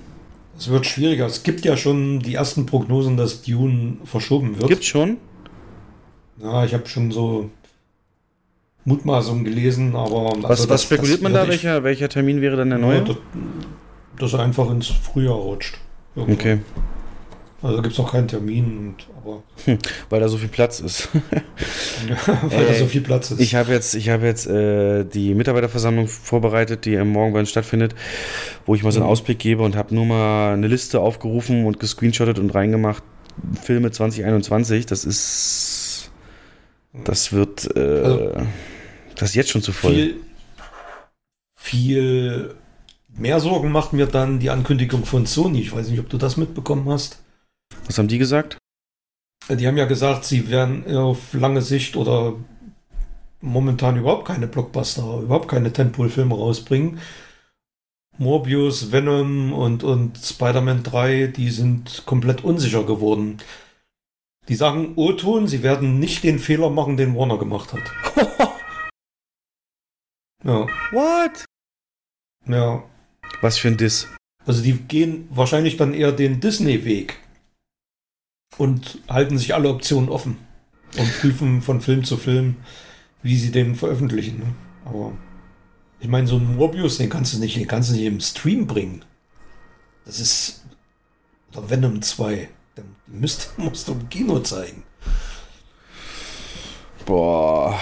Ja, das zusammen Aber- mit der Info eben von Black Widow, haben wir vorhin schon gesagt, aber Ja. der wird, ist eine Frage der Zeit, bis hier die Meldung kommt. Vielleicht, wenn der Podcast release, ist es schon soweit, dass der auch Mhm. in Dezember rückt oder Anfang des neuen Jahres. Ich dachte, diese große Shuffle, ja, und der Auslöser, glaubst du Sony da, dass die sagen, also, boah, Tenet, ja. ich meine, was haben die erwartet? Ich, ich weiß nicht, unter den Verhältnissen war das doch ein super Start. Ich verstehe es nicht. Mhm. Also, wir gehen ja, wir, wir gucken, ich glaube, wir fokussieren uns zu sehr auf, auf, den, auf den Einspiel in Deutschland. Das ist sehr beeindruckend, wenn man das hochrechnen würde, was weltweit passiert und wenn die Länder alle so performt hätten wie Deutschland oder ich meine, Frankreich war ja Tenet auch stark und ähm, andere Locations auch, dann sieht die ganze Sache schon ein bisschen anders aus. Aber muss mal gucken, wo habe ich denn die Meldung gelesen? Tony Vinci Quera, Entertainment Chairman von Sony Pictures, ähm, hat verkündet, dass sie nicht vorhaben, einen ihrer großen Blockbuster in den Zeiten von Corona in die Kinos zu bringen. Laut Vinci Quera dürfte Corona in den nächsten sechs Monaten noch kein akutes Thema sein. Solange die Kinos aber nicht wieder vollumfänglich Zuschauer aufnehmen können und dürfen, wird Sony wohl weiter ihre großen Titel verschieben. Das hat er gesagt. Jo, Aber Bond, bist du sicher, ne, dass das bleibt? Bond, ähm, Bond bin ich mir re sicher, aber relativ sicher, weil der Trailer, der jetzt rausgekommen ist, ist ja erschienen, als Tenet schon zwei Wochen lief. Und da steht am Ende im November im Kino. Und das hätten die sonst nicht gemacht, wenn sie vorhätten, den äh, zu verschieben. Ja, denke ich auch. Und ich glaube, das liegt daran, dass Tenet halt international in erster Linie sein Einspiel macht. Und das ist ja bei Bond schon immer so gewesen, dass die viel mehr Umsatz international machen als in den USA. Und das damit nicht so ein entscheidender Markt ist. Ähm, der wichtigste Markt ist da neben China ähm, UK für, für Bond. Der kann da durchaus 100 Millionen schaffen, im, im Heimatland praktisch ja von Bond. Und da hängt es natürlich auch sehr stark ab, wie sich das jetzt da alles entwickelt. Wie gesagt, Großbritannien, großer Anstieg der Infektion. Und ich meine gelesen zu haben, dass da auch schon wieder Beschränkungen, was Kinos angeht, ähm, beschlossen wurden. Aber davon wird viel abhängen. Aber denke ich generell, ja, wird, wird, ist erstens noch ein bisschen Zeit und zweitens die Kohle, die ja unter über allem steht, wird hier im international gemacht. Und gerade jetzt, wenn wir über Verschiebungen reden und so weiter und vollumfänglich Besucher aufnehmen, wie du sagtest, tatsächlich sehen wir gerade einen Trend, der genau in diese Richtung geht, nämlich Rheinland-Pfalz war das erste Bundesland, das seit heute, seit Aufnahmetag 16. September ähm, mit der neuen Corona-Bekämpfungsverordnung den Mindestabstand im Saal zwischen Besuchern verringert hat, und zwar auf einen Sitzplatz. Ähm, ja, die Publikumsgrenzen gibt es insgesamt trotzdem noch, nämlich 250 Personen im Innenraum. Also einen sehr großen Saal kannst du trotzdem nicht voll machen. Aber hier das Besondere ist, dass diese Absenkung auch dann gilt oder also, also gilt ohne, ohne gleichzeitig gekoppelt an eine Maskenpflicht im Saal, wie das ja andere Bundesländer In Berlin, ja. Genau. Mhm. Mm, Und Aber heute hat aber- in unserem Bundesland noch ganz kurz Äh, gestern gab es eine von unserem Ministerpräsidenten hier in Niedersachsen eine ähm, Re Regierungserklärung, der auch in Aussicht gestellt hat, dass zum 1. Oktober in Niedersachsen äh, neben dem Sport und, und eben ja, Stadien auch Kinos und Theater wahrscheinlich ähnlich die, ähm, die, die, die Abstände verringern dürfen. Dann haben wir so praktisch den Oktober so ein bisschen zum Testen, wie funktioniert das so Richtung Bond. Und wenn das gut funktioniert, dann sind es doch mal gute Nachrichten. Aber gleichzeitig halt die ganzen Verschiebungen. Also wir brauchen den Platz nicht, außer vielleicht mal Samstagabend. Ähm, ja. Ohne Filme. Bringt Ohne das Filme, viel. genau. Was wolltest du sagen? Aber das bedeutet, ja, das bedeutet ja dann Kapazitätserhöhung auf, wenn du es geschickt machst im Saal, auf deutlich über 50 Prozent, oder? Wenn du äh, naja, eine Reihe hat 14 Sitzplätze, einen musste freilassen, sieben. Also ich würde sagen auf 50, ne? Naja, wenn du wenn du davon ausgehst, dass wir auch Gruppenplätze anbieten und dann Zweier, Dreier, Vierer Gruppen machen Ach so. und dann dazwischen immer nur einer frei bleiben muss, sind es deutlich über 50 Prozent. Dann reden wir über 60, 70 Prozent. Ja, du musst trotzdem natürlich darauf achten, dass davor und dahinter niemand sitzt. Also das ist dann trotzdem Bedingung. Ja. Aber alles in allem besser als jetzt. Und besser als jetzt, genau. Das jetzt noch mit den passenden Filmen versorgen. Aber ich glaube schon, dass jetzt dann eben auch der Herbst und. Aber ich gehe mal stark davon aus, die, die sehen das ja auch. Auch die Politik wird ja mitbekommen, also sie führen ihre Statistiken und die wird, werden ja mitbekommen, dass das Ansteckungsrisiko im Kino ja scheinbar nicht so hoch ist wie vorher angenommen. Und aktuell ich will jetzt nicht sagen gleich null, aber es gibt halt keine bestätigten Fälle. Ja, ist echt so. Und das ist, wird einer der Gründe sein, warum da ähm, langfristig gelockert werden Ja, wir sehen es doch auch nebenan. Äh, und wir sind in einem Gebäude, wir, wir, teilen uns das Gebäude, wo unser Kino drin ist, mit der größten Event-Location der Stadt. Und ja. die haben aufgenommen wieder. Da gab es die ersten Konzerte des Symphonieorchesters und mit, mit mhm. Schlangen draußen. Ja, mit deutlich weniger Gästen. Das schon, ja genau, 250 halt im Innenraum, aber sie gab es wieder. Und von daher ähm, auf, den, auf den Fotos, die die geschert haben, es war auch Stuhl an Stuhl, ne? Da gab es zwischen den Stühlen mhm. keinen Abstand, was aber über die kleine Formulierung begründet ist, die in allen Verordnungen drinsteht, feste Bestuhlung. Ähm, du hast halt wie wir unverrückbare Bestuhlung oder eben, ja. das macht in der Corona, in, im, im, im Bürokraten Deutschland, macht das einen Unterschied. Ja. Mhm. ja. Naja, aber 250. Naja, mal gucken, ja. was, was da noch kommt. Also, ich sage, wenn wenn in der Herbertstraße in Hamburg wieder gevögelt werden darf, dann können wir unsere Kinos auch voll machen. Ob es da geht, weiß ich nicht, aber du hast den, äh, du hast die, die Hygienemaßnahmenplan der Prostitutionsbranche, hast du gelesen, nehme ich mal an, ne? Nee, ähm, ist jetzt nicht so mein Thema. Ich habe nur gelesen, dass die wieder dürfen. Ja, die hatten irgendwie am Anfang auch schon, wie wir, wir haben ja auch der Regierung unser Hygienekonzept gezeigt, haben die wohl auch gemacht. Und da gab es dann eben so Einschränkungen wie nur äh, Geschlechtsverkehr von hinten. Ja, das wäre dann so eine der Maßnahmen, die die treffen. Oralsex mit Maske wäre auch ein bisschen schlecht. ja. Naja. Aber wichtig ist Überleben überhaupt, ne, dass die Kinoanzahl eben gleich bleibt. Ja. Und in dem Zusammenhang gab es jetzt die so eine der ersten Zusammenkünfte wieder der Branche, nämlich bei der Filmkunstmesse Leipzig, die reduziert und digital erweitert stattfand, aber und sich natürlich auch in erster Linie um Arthouse-Kinos kümmert, aber da haben sie den Vorsitzenden der AG Kino Gilde den Herrn Christian Breuer interviewt und das fand ich ganz interessant und würde dir das gerne mal darstellen, denn wir reden natürlich auch von unserem Standpunkt eines Multiplex und hier wurde gefragt, wie ist denn jetzt die Situation der Programmkinos? Also Programmkinos nochmal für euch, das sind so Kinos bis drei Seele und meistens eben kulturell äh, ja, typische, eben, eben, eben, künstlerisch wertvollere Filme, wie man es so schön nennt. Und meistens die ganz extremen haben auch ein kuratiertes Vorprogramm, die also dann zum Beispiel eine Doku zeigen. Das ist immer so mein Beispiel. Äh, For Isle of Dogs von, glaube ich, Wes Anderson, diesem äh, Kunstfilm wurde eben eine Doku gezeigt, wie man sowas animiert. Unabhängig davon schreibt er eben zur Situation der Programmkinos. Was wir geahnt und befürchtet haben, dass der Neustart sehr schwer ist, das merken wir jetzt. Egal welches Programmprofil, egal welche Größe die Kinos haben. Für Programmkinos war es enorm wichtig, dass es früh eine Pandemiehilfe gab, wie eben den Sonderpreis der Kulturstaatsministerin. Viele Bundesländer haben ihre Programmpreise vorgezogen oder aufgestockt. Um Förderungen wurden früher gezahlt oder erhöht. Es war elementar, dass die Kinos die drei Monate des Lockdowns überstehen. Doch dies muss nun fortgesetzt werden. Anders werden die Filmkunsttheater die noch nicht überstandene Corona-Pandemie nicht überleben. Und dann kam gleich als zweite Frage, fand ich sehr gut, inwiefern unterscheiden sich denn Programmkinos von Multiplexen? Und da sagt er, es hat sich wieder mal gezeigt, dass sich die Programmkinos selber als kulturellen Raum verstehen. Da liegt der Unterschied. Viele Multiplexe sind lange zugeblieben, teilweise bis zum Start von Tenet. Aber wir Programmkinos haben zum 2. Juli flächendeckend wieder aufgemacht, einige sogar früher, weil wir wissen, dass wir Kinos für unser Publikum da sein müssen. Programmkinos haben eine Verankerung in der Nachbarschaft, ganz anders als Multiplexe. Wir haben mehr Stammkunden, noch deutlich mehr Solidaritätsbekundungen erfahren, Gutscheinkäufe etwa. Aber jeder Gutscheinkauf ist eben auch eine Verpflichtung, dann, wenn man darf, wieder zu öffnen. Die Leistung von uns war die Verständigung auf einen Termin, der medial bundesweit wahrgenommen wurde und dankenswerter mit äh, Pfiffel, also dem Verleih, und dem Undine-Staat unterstützt wurde.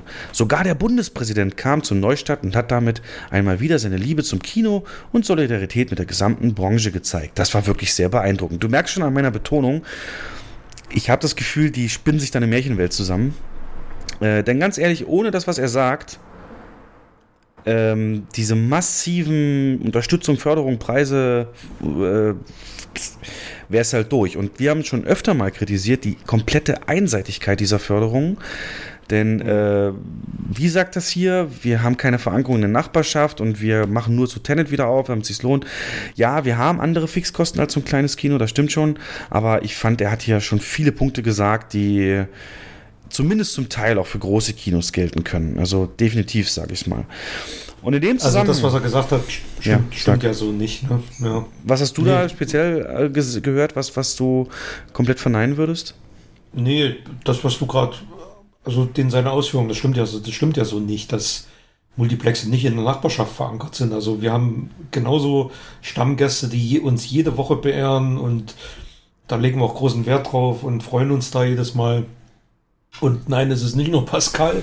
Hm. Und es ist, ich finde, ich habe immer ein Problem damit, wenn, wenn, wenn das in so einem Krieg zwischen Multiplex und, und Arthouse-Kinos ausartet, wenn, wenn sich jeder, wenn jeder dem anderen die Berechtigung abspricht. Und das ist, ne, es ist eine Kinobranche und alle haben ihr Recht zum Leben und zum Überleben.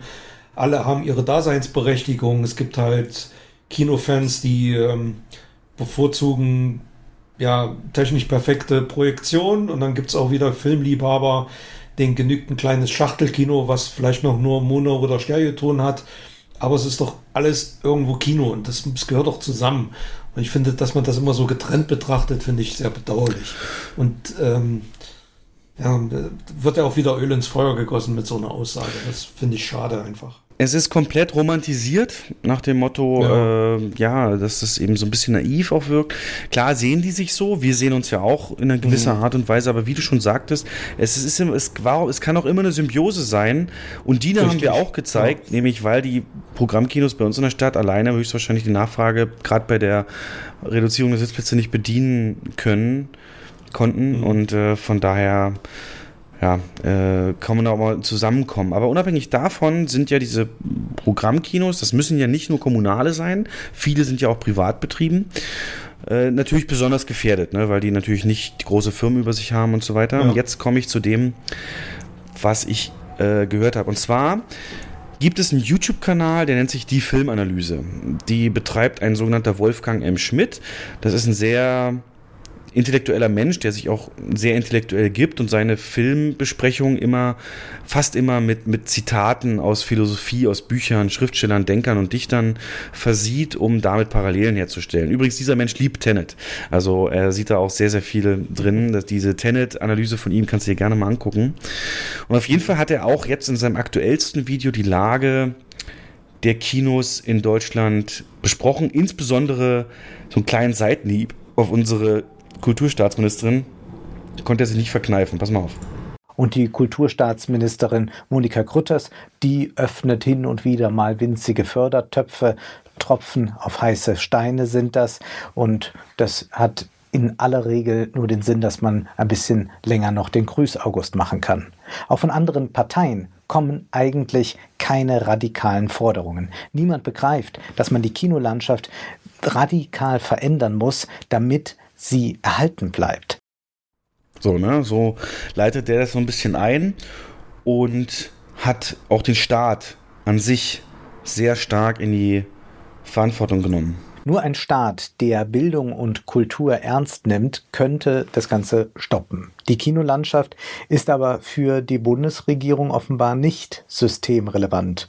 Man spricht mit der Auto- und mit der Reiseindustrie und oft haben die Vertreter dieser Industrien auch den direkten Draht zum Ministerium, aber bei den Kinobetreibern, da ist das völlig anders. Und die Filmförderung, die wird ja auch hauptsächlich erteilt, um den Wirtschaftsstandort Deutschland attraktiv zu halten. Und da stört auch Kunst und Kultur eigentlich nur, eigentlich möchte man nur unsinnige Koproduktionen aus dem Ausland und dann vielleicht noch die ein oder andere scheußliche Komödie. Man hat aber kein Interesse daran, wirklich eine heterogene Kinolandschaft zu fördern und eine plurale Filmkultur. Und die Soweit so gut, ne? Also sind ja auch alles Punkte, die wir mehr oder weniger schon angesprochen haben. Ja. Und jetzt kommt sein Vorschlag, Jens. Und ich sage danach nichts und hätte gerne mal deine Gedanken dazu. Kommerzielle Multiplexe könnten es vielleicht schaffen, mit Kurzarbeitergeld, mit ein bisschen Förderung, die Sache zu überleben. Aber für kleine Kinos sieht es sehr, sehr düster aus. Sie können nur gerettet werden, indem man sie in gewisser Weise verstaatlicht. Wir haben in Deutschland eine einmalige Theaterlandschaft. Nach diesem Vorbild benötigen wir auch eine Kinolandschaft. Kinobetreiber müssen zu Intendanten werden und der Staat muss eben dort da einspringen, muss dafür einstehen. Wir haben auch bereits viele stillgelegte Kinos, die könnten auf diese Weise wiederbelebt werden. Und das Ganze muss unabhängig geschehen. Es muss also so sein, dass diese neuen Kinointendanten dann nicht irgendwie aus der kunstfeindlichen Funktionärsecke der Filmförderung oder so stammen, sondern es müssen Kinobetreiber sein oder eben Leute, die sich tatsächlich auskennen. Und so könnte man, wie man eine tolle Theaterlandschaft hat, auch eine tolle Kinolandschaft in Deutschland erhalten. Hm. Fertig? Ja.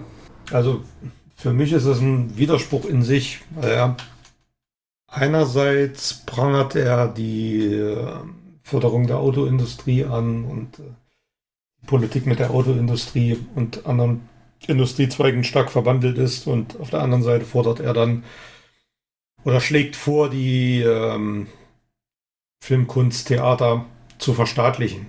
Halte ich überhaupt gar nichts von.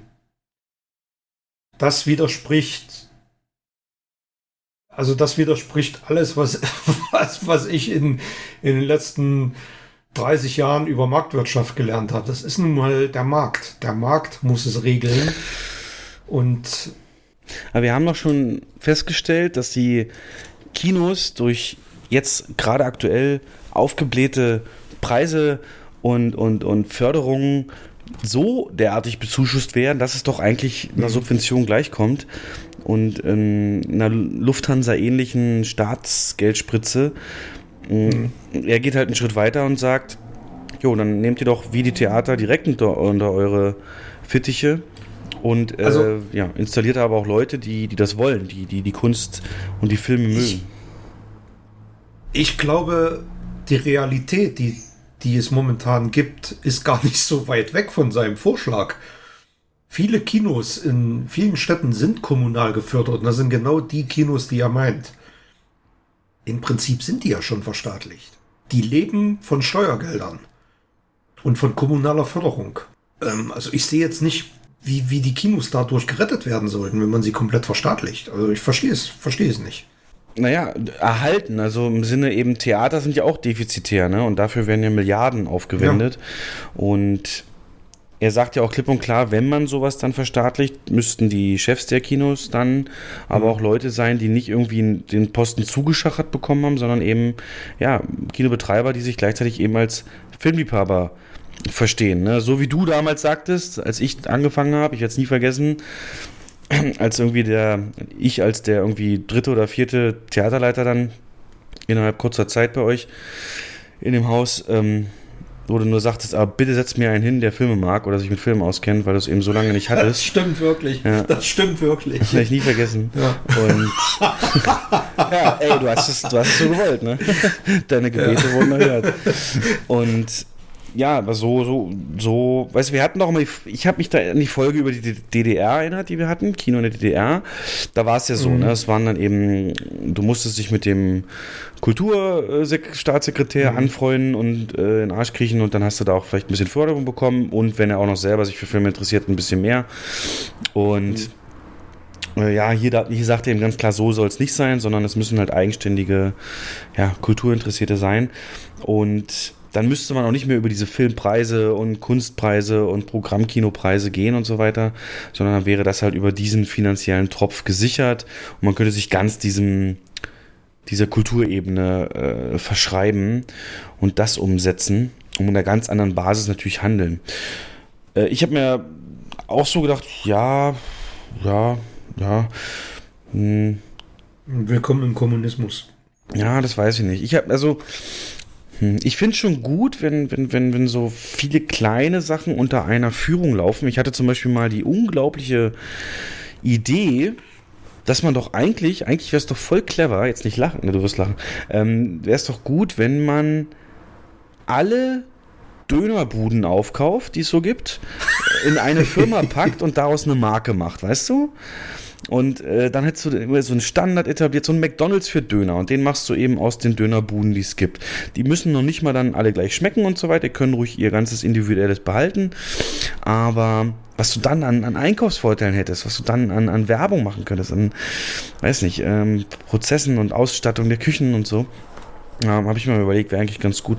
Aber na, Kommunismus weiß ich nicht. Theater würdest du doch auch nie als Aber- Kommunismus sagen, dass so wie Theater Aber- im Moment laufen Kommunismus ist.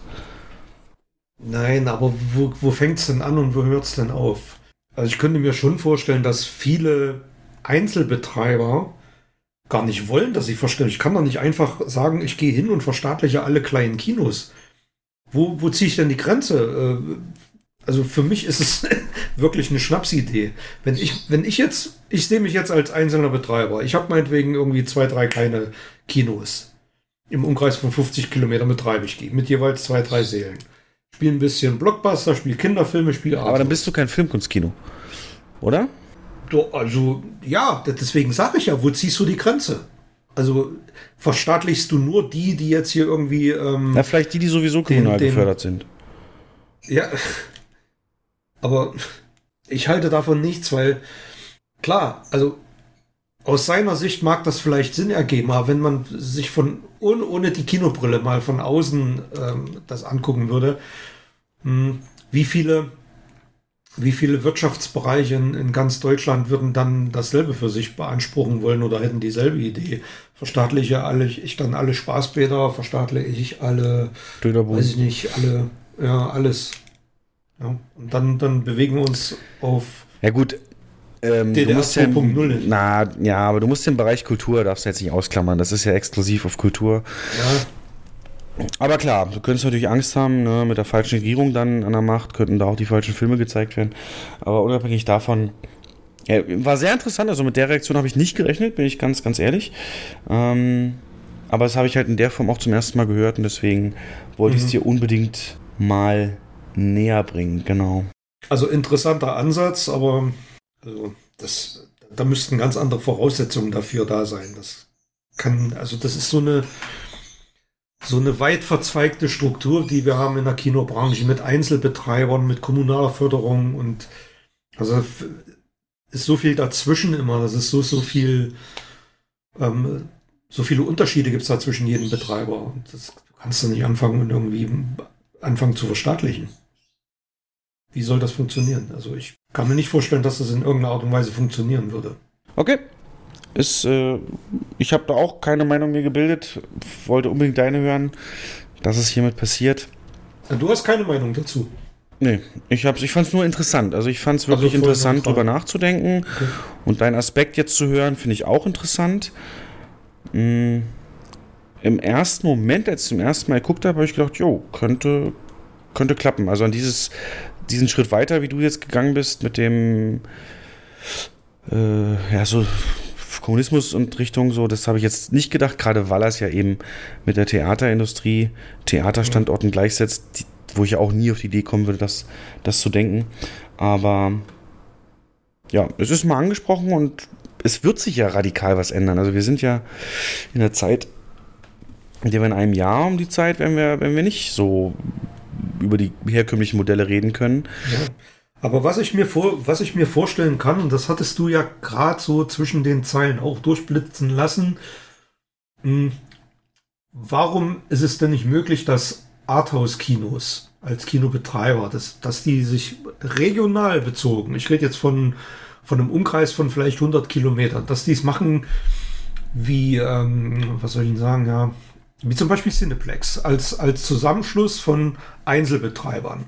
Dass man, dass man da ja auch im Auftreten und, und äh, in der Position gegenüber Verleihern, dass man eine ganz andere äh, Marktmacht bekommt, in Anführungsstrichen, und vielleicht über so ein Modell man Arthouse-Kinos viel eher retten kann, als wenn man über Verstaatlichung nachdenkt. Also das finde find ich den viel vernünftigeren Ansatz. Na gut, das ist im Prinzip, was du beschreibst, also Verstaatlichung ist ja zum Beispiel auch Deutsche Bahn, ne?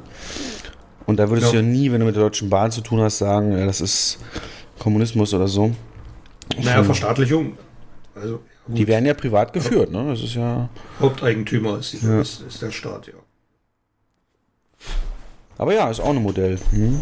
Das ist ja im Prinzip wie mein Dönerbuden-Experiment, bloß mit, mit den Kinos dann, ja, die sich intern zusammenschließen. Ja, genau. wie, wie so eine Art Franchise, aber dass man sich halt zusammenschließt, dass man so, ein, so eine Einkaufszusammenschluss macht und Filme zusammen anmietet, Gastronomie zusammen betreibt.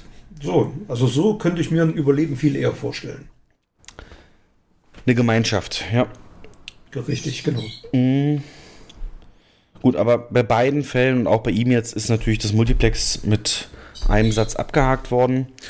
Und äh, ich schaue noch mal, ob ich hier bei den FFA-Zahlen dann noch mal die Vergleiche habe. Aber mit der, mit der, mit der Grütters hat er natürlich recht. Ne? Wenn du dir bei Mediabiss mal anguckst, was die so das ist nur, ich komme mal aus meiner Höhle gekrochen, äh, gebe eine kurze Pressekonferenz und verschwinde ich wieder für zwei Wochen. Ja. Also hat er komplett recht, was er da sagt. Das ist äh, ja. traurig, was da abläuft.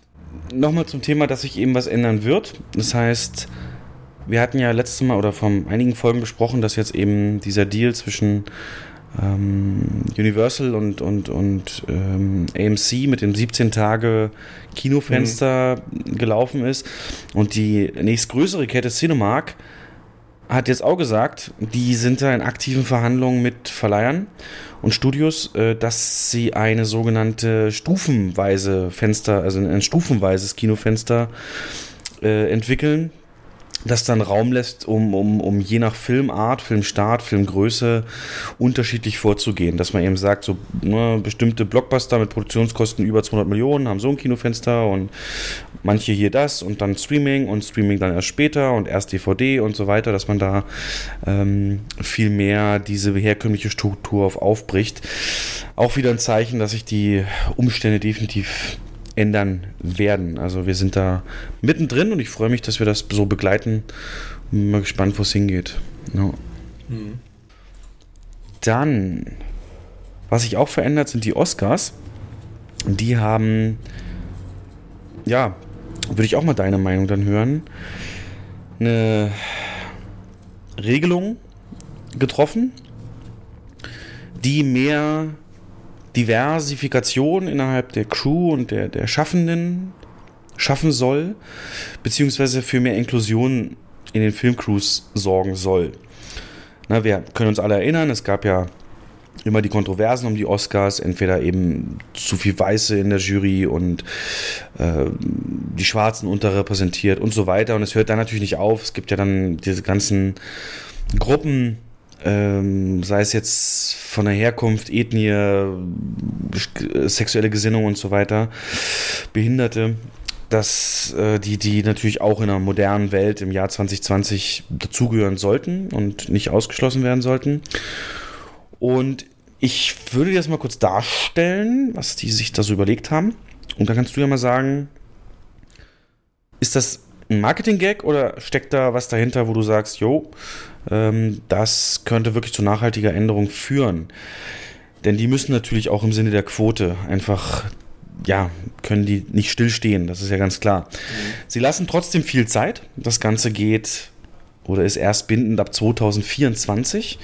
Aber schon ab nächstem Jahr müssen die Formulare, die man dann ab 2024 dringend braucht, eingereicht werden als Nachweis. Also ohne, dass das irgendwie eine Auswirkung hat.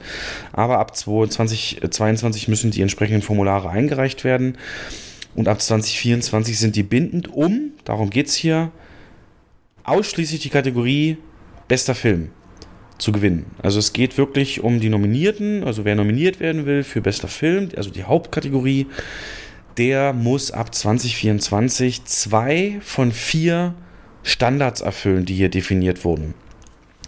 Ich gehe die mal kurz durch. Und zwar haben wir da als Standard A entweder einer der Hauptdarsteller oder 30% der Nebendarsteller gehören einer unterrepräsentierten Gruppe an. Das sind dann eben Asiaten und Latinos und, und äh, Indianer, also Native, Native Americans, Leute mit Behinderung.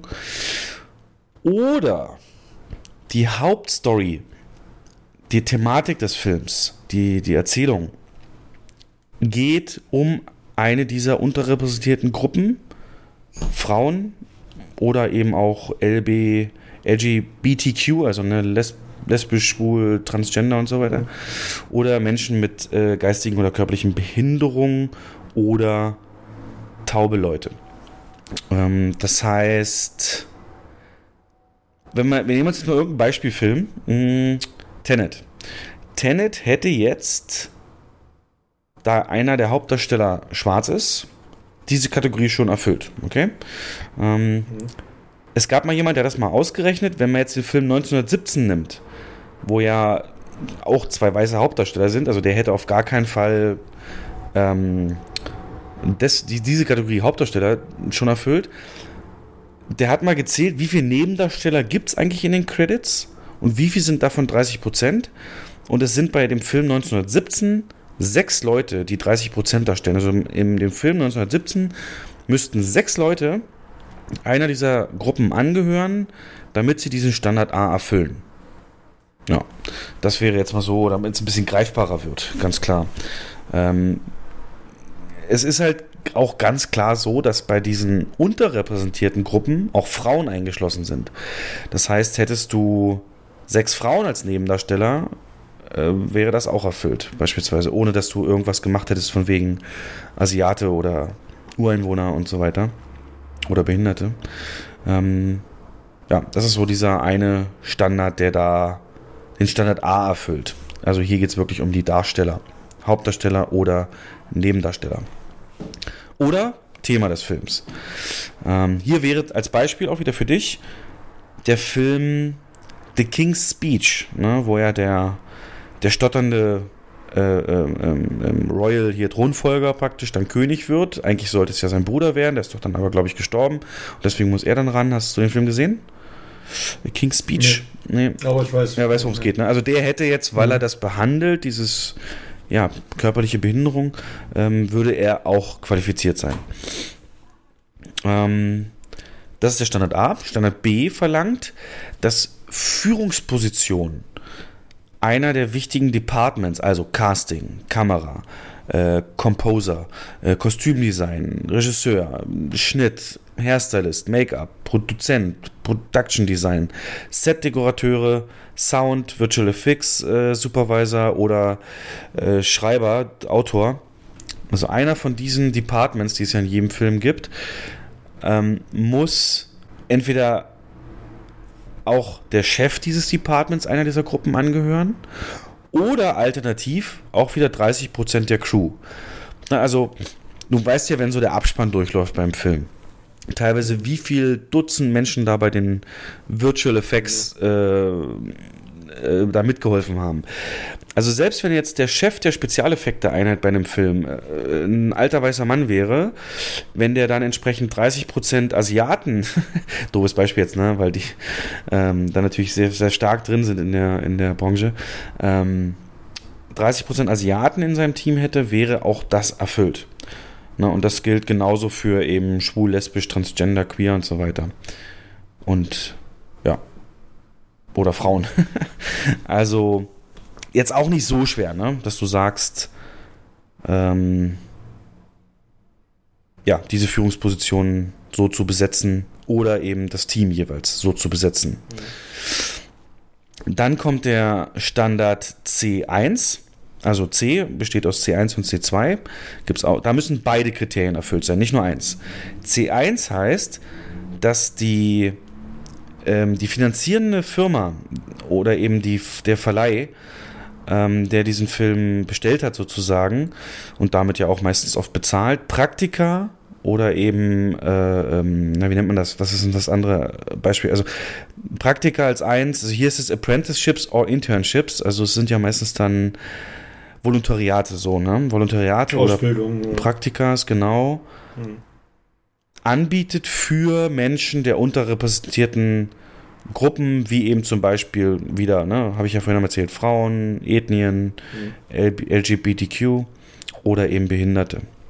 Also da müssen, also es kann, es muss erfüllt sein, weil bei C müssen beide Kriterien erfüllt sein. Und das heißt, es muss sichergestellt sein, dass dann zum Beispiel ein Warner für den nächsten Nolan-Film so eine Praktikas anbietet für Menschen dieser Gruppen. Und Standard C2 ist, die Filmproduktionsfirma, Verleih oder finanzierende Firma bietet ähm, ja, Jobmöglichkeiten oder Training, also, also, also Weiterbildungsmöglichkeiten an, Ausbildungsmöglichkeiten für Menschen, ähm, die ja bisher diese Skills noch nicht ausarbeiten konnten. Also im Prinzip Leute, die jetzt bisher einfache Jobs hatten, müssen die Chance bekommen, hier auch innerhalb dieser Firmen zu arbeiten und ihre Skills, ihre Fähigkeiten da zu verbessern. Genau. Also da müssen beide erfüllt sein, einmal Praktikas und eben auch die Weiterbildungsmöglichkeiten. Und Standard D, der vierte, wie gesagt, es müssen insgesamt zwei davon erfüllt sein, von A bis D. Standard D ist, dass das Studio oder eben die Filmgesellschaft, die den Film produziert, muss mehrere, also muss intern in der eigenen Hierarchie mehrere Senior Executives, also Entscheidungsträger, wirklich äh, ähm, Management-Mitarbeiter äh, haben von wieder diesen äh, Gruppen, ähm, Frauen, ne, Ethnien, Asiaten, Schwarze und so weiter, Schwule und so weiter, in den Bereichen Marketing, Public Relations und oder Verleih. Also in diesen Teams, mhm. äh, die den Film dann entsprechend, wenn er fertig ist, ja, verkaufen, bewerben und so weiter, die ganzen Pressetouren organisieren, müssen, also hier steht multiple, also mehrere, also mehr als einer, ähm, wirklich Entscheidungsträger aus diesen Gruppen sein. Ja, jetzt mal als Beispiel. Der Spiegel, Spiegel.de hat sich das mal angeguckt. Jenseits von Afrika hätte keine Chance, bester Film zu gewinnen. Genauso nicht wie Schweigende Lämmer, als Beispiel. Ich, ich habe jetzt einen ganz anderen Film im Kopf. Welchen denn? Aber ich wollte erstmal, ähm, bis, ich wollte dich erstmal fertig machen. Lassen. Ja, gerne, ich bin fertig. Ach, okay. Also pass auf, ich bin jetzt ähm, Produzent und ähm, drehe den Film Castaway verschollen mit mhm. Tom Hanks. Ja. das heißt, ich habe einen weißen Hauptdarsteller, sonst eigentlich gar keine. Also da kannst du Standard mhm. A nicht erfüllen, richtig? Kannst du nicht erfüllen. Dann hast du, dann dreht sich die, die, die Story nur um einen Weißen, der auf einer Insel verschollen ist. Habe ich Standard B auch nicht erfüllt, richtig? Nee, das gehört auch noch zu Standard A. Also bei Standard A kannst du dich entscheiden. Entweder Hauptdarsteller, 30% der Nebensteller oder die Story. Das ist alles unter Standard A zusammengefasst. Okay. Standard B wäre, dass Führungspositionen ähm, eben Casting, Kamera, das, äh, äh ja, ja, ne, okay, das, okay, okay. das da aus Sprich, also, wenn, einen schwarzen Kamera. Okay, also, also wenn Tom Hanks jetzt gerettet wird, nach Hause kommt äh, zu seiner Frau und ähm, die hat eine schwule, einen schwulen Sohn und eine lesbische Tochter. Erfülle ich da Standard A? Wenn das, also hier steht, die Narrative des Films muss ausgerichtet sein auf diesen, diese Gruppe. Also das heißt, nicht. wenn er nur nach Gut, Hause also- kommt und die dann im Arm nimmt, äh, reicht das nicht, weil das nicht ist- das Zen genau. Zentrum des Films ist. Wenn Tom Hanks jetzt allerdings taub wäre in dem Film, wär, ja, dann wäre er Ja, qualifiziert. Würde nichts ausmachen. Wilson kann ja nicht antworten. Ja, so kann man es auch sehen. Aber zum Beispiel, wenn du einen schwarzen Gut. Kameramann hättest und dann eben noch einen, äh, einen weiblichen Make-up-Artist, ja. Genau, jetzt, jetzt bin ich Produzent, sage ich will unbedingt, der, der Film ist so geil, der hat es verdient, bester Film zu werden. Oder ich will den bei den Oscars unbedingt nominiert haben als besten Film. Dann mache ich jetzt folgendes. Dann gehe ich jetzt zu meiner Casting-Agentur oder zu meiner Agentur und sage, pass auf, jeder Beleuchter, jeder Kabelträger, jeder Caterer muss entweder schwarz, Asiate, schwul oder lesbisch sein. Was anderes stellt ihr bitte nicht ein. Stellt Naja, bis bitte nicht 30 ein. Prozent der Crew, ne? Das reicht ja schon. Ja, ist egal. Ja, gut, okay. Also so die Dulli-Sachen. Ne? Jemand, der. Ja, also wenn du Roger Deakins hast, würdest du es nicht qualifizieren. Aber wenn Roger Deakins hier so Schienenbauer hat, auf denen die, die Kamera Richtig. fährt, die dann ja, eben genau, schwarz sind. Genau ja. solche. Ja, oder, oder wo er sagt, hier schalt mal einen Strom ein oder so. Allerdings haben sie dann- umgehen sie das, indem sie sagen Führungsposition. Also mindestens einer aus diesen genannten Departments, ne, Special Effects, Hairstyling und so, muss selber Chef sein dieser Firma. Also du kann nicht. Ja, aber das ist ja dann, sein. das ist Kat- Kategorie D dann, ne? Nee, B auch noch. Also B, also A, wie gesagt, ne, Hauptdarsteller, Nebendarsteller oder Story. Haben wir schon gesagt, bei Castaway Geht nicht. müsste, also wenn Tom Hanks schwul wäre, würde es klappen. Ähm, gibt ja auch die, die, die, die, die verarschen, ne, wie er Wilson so ein kreisrundes Loch in den Mund schneidet und äh, dann. Aber das, das würde eigentlich bedeuten, dass bei Forrest Gump würde ich die, ähm, Ja. Kat- die, die, dieses Kriterium hättest, schon du, ja, erfüllen, hättest du erfüllt. Mhm.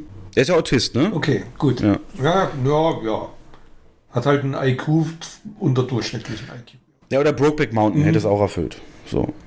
Na, ganz offensichtlich. Bear, Bareback Mountain, ja. Mhm.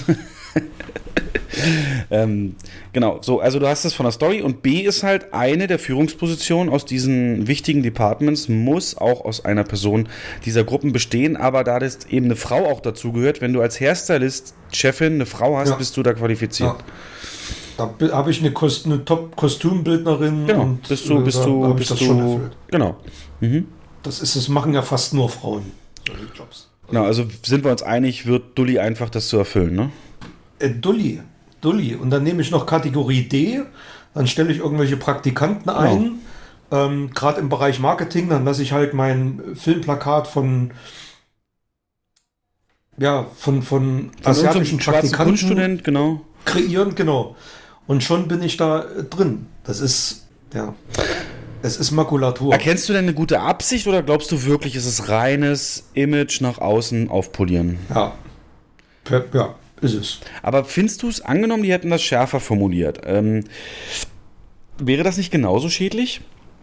Weil dann hättest Ja, du automatisch. Ja, wäre genauso schädlich. Hm, Ja, weil, also, gerade diese Extrembeispiele, die wir jetzt haben, Castaway oder, oder ich stell mir gerade vor, du drehst wirklich einen Film, da gibt es diesen Film mit, mit ähm, Robert Redford, wo er allein auf dem Segelboot draußen ist und, und dort in den Sturm gerät und äh, ums Überleben kämpft. Das ist ja auch so. Du kannst, wenn du, der Film ist perfekt von A bis Z, also perfekte Regie, wird den, hat, wird den Oscar hoch verdienen, könnte aber nie gewinnen, weil er Kategorie A nicht erfüllen kann. Das ist doch irgendwo. Nee, du kannst ist ja, doch du musst zwei von vier erfüllen. Also wenn er nur C weiß, und ja, D klar. erfüllt, also mit genug. Praktikas und so, würde es auch gehen. Ja, aber genau darauf will ich ja hinaus. Du musst eigentlich dann künstlich irgendwie dafür sorgen, dass du zwei von diesen Dulli-Kategorien erfüllst. Und das ist ja nicht schwer, wie wir gerade festgestellt haben. Ja, und ich glaube, es wird auch Ja. keiner kontrollieren, ob die Stellen nur bestehen für den Dreh des Films und dann tschüss.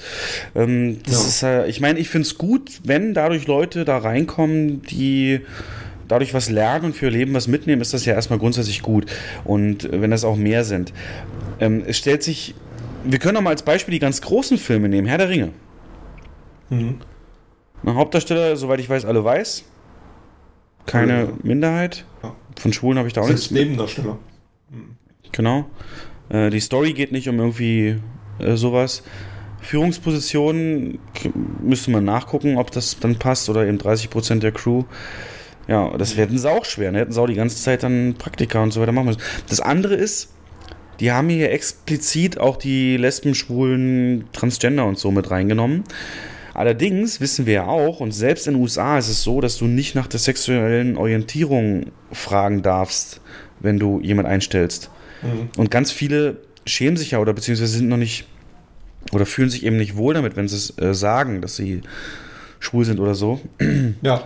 Das, ist, das macht es ja auch komplett schwierig, ne? Das ist ja, also, du würdest dann Leute vielleicht dazu zwingen, die das gar nicht bekannt machen wollen, nur damit sie da bessere Chancen haben. Und die andere Sache ist halt eh wie immer, wenn es um Quoten geht, ähm, es sollte halt immer das Talent entscheiden. Ne? Und das ist genau meine Meinung, ja.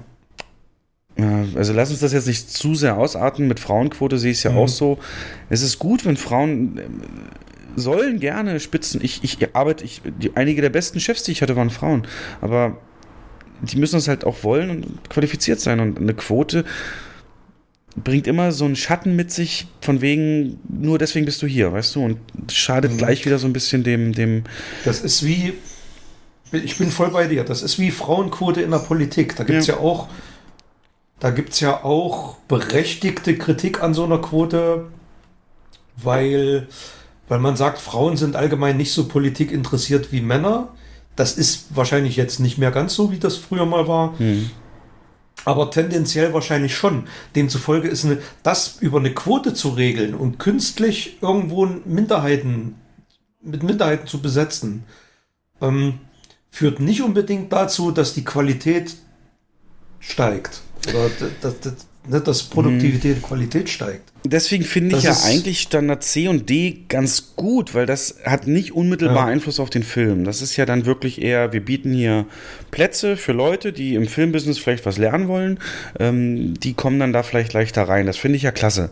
Ähm, oder vielleicht auch, sind sie auch Sprungbretter dann mal für Leute, die sonst keine Chance haben oder ja. hätten oder weniger Chance hätten. Ähm, einige Entscheidungsträger noch sehen, ah, das ist ja, ja top, den gebe ich mal in der nächsten Produktion eine größere, eine größere Aufgabe. Ja, das ist ja, so ein bisschen, ein bisschen die Hoffnung dann darauf. Aber insgesamt ja. gebe ich dir recht, dadurch, dass eben A und B so einfach zu erfüllen sind, ne? ähm, indem du irgendeinen Spin noch mit reinbringst, wenn es schon nicht die Story ist, wie gesagt, 30% Nebendarsteller, wie viel wirklich Credit wie viele Nebendarsteller werden definiert, also im, im, im Abspann? Das sind ja oft nicht so viele und selbst wenn du 30 hast, ne, dann, ähm, dann sind drei, äh, äh, neun davon sind dann eben wenn sechs Frauen, drei Asiaten, die mal am, am Tatort irgendwie also Spuren aufnehmen. Das, ja. Problematisch wird's, problematisch wird's dann und weiß nicht, ob du die Gefahr siehst, dass dass dann Drehbücher daraufhin geschrieben werden, dass man Nebenrollen, dass man künstlich Nebenrollen einführt oder mh, hm, weil, weißt du, was ich meine? Mhm. Oder zusätzliche Nebenrollen schafft, um solche Kriterien zu erfüllen, die überhaupt nicht wichtig und tragend für die Handlung sind und die sonst da nie drin gestanden hätten. Naja klar, du hast als Autor ja. hast du das im Kopf, du kannst es nicht ignorieren, du hast es jetzt einmal gelesen, das gehört ja. dazu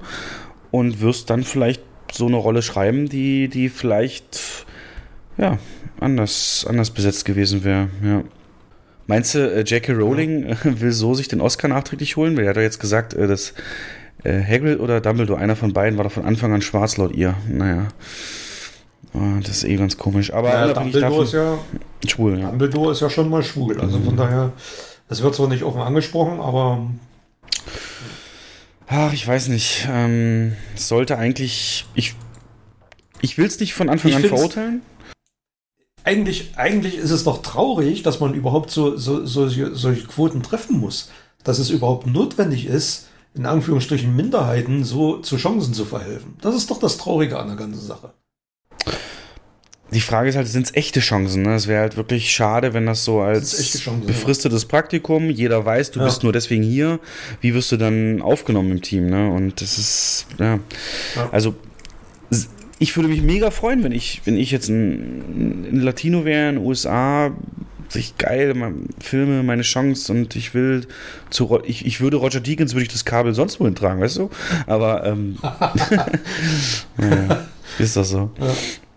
Ja, aber hast schon recht, da sehe ich auch die größte Chance, dass dadurch vielleicht Talente entdeckt werden. Und äh, es gibt ja viele Regisseure, die da auch einfach ganz klar äh, sich dafür aussprechen, das eh schon von sich aus zu machen. Und viele Produktionsfirmen, von daher. Ich würde es jetzt nicht so verteufeln. Es wird ja massiv verteufelt, ne, als Mogelpackung und alles. Aber wenn nur minimal was dafür sich ändert, äh, ist schon was erreicht. Ja. Und wir werden Also, sehen. dass sich was ändert, dass sich was ändert, ist ja gut und ist auch begrüßenswert.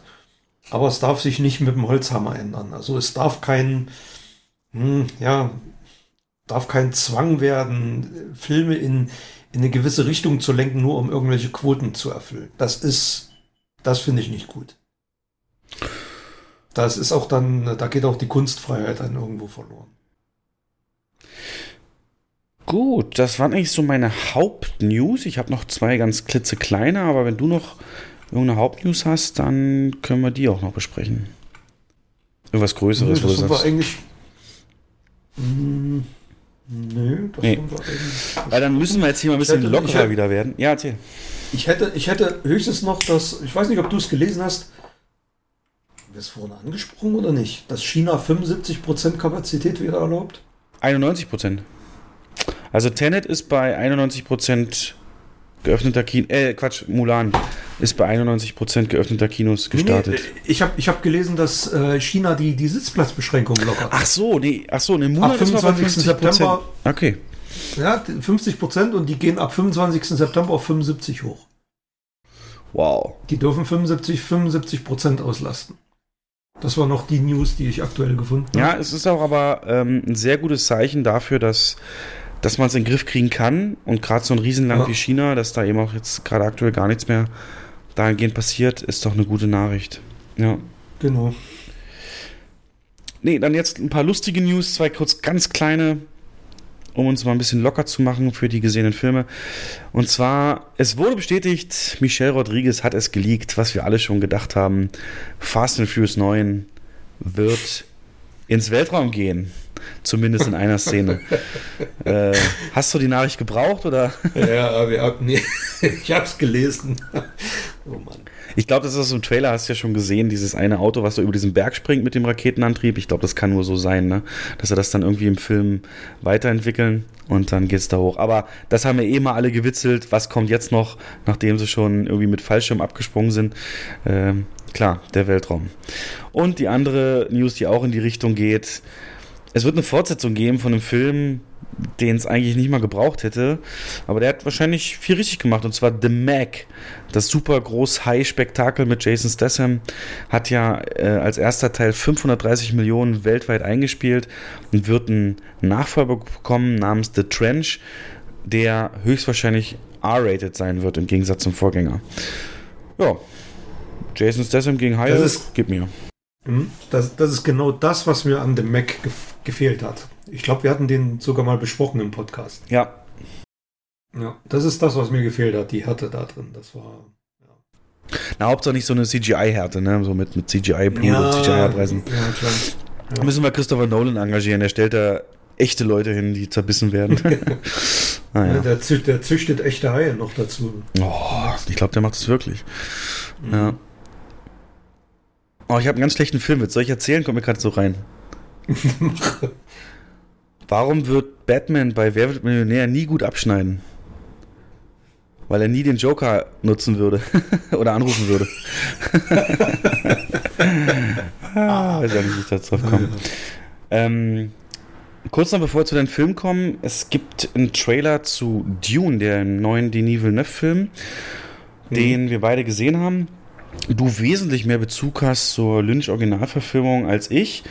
Aber lass uns doch mal ganz kurz über den noch quatschen. Die Zukunft. Ich kann sie sehen.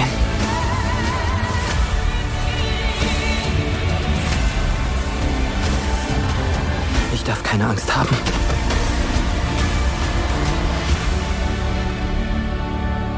Die Angst tötet den Verstand. Wo keine Angst mehr ist, da werde nur noch ich sein. Jo, was sagst du denn? Hm. Großartiger Trailer. visuell sehr beeindruckend. Hm, Was mir direkt aufgefallen ist, du hast es dann ja auch gelesen von verschiedenen Leuten, dass einige Szenen oder viele Szenen sogar direkt aus dem Lynch-Original stammen könnten. Optisch ein bisschen aufgepeppt, aber so von der, von der, von der Grundkonsistenz her ist es schon die identische Szene. Das ist mir direkt aufgefallen, obwohl ich den 84er ewig nicht gesehen habe. Ich habe den vor ein paar Wochen mal auf Arte aufgenommen, wollte mir mal angucken wieder. Aber das ist hängen geblieben. Aber liegt das nicht an der Buchvorlage?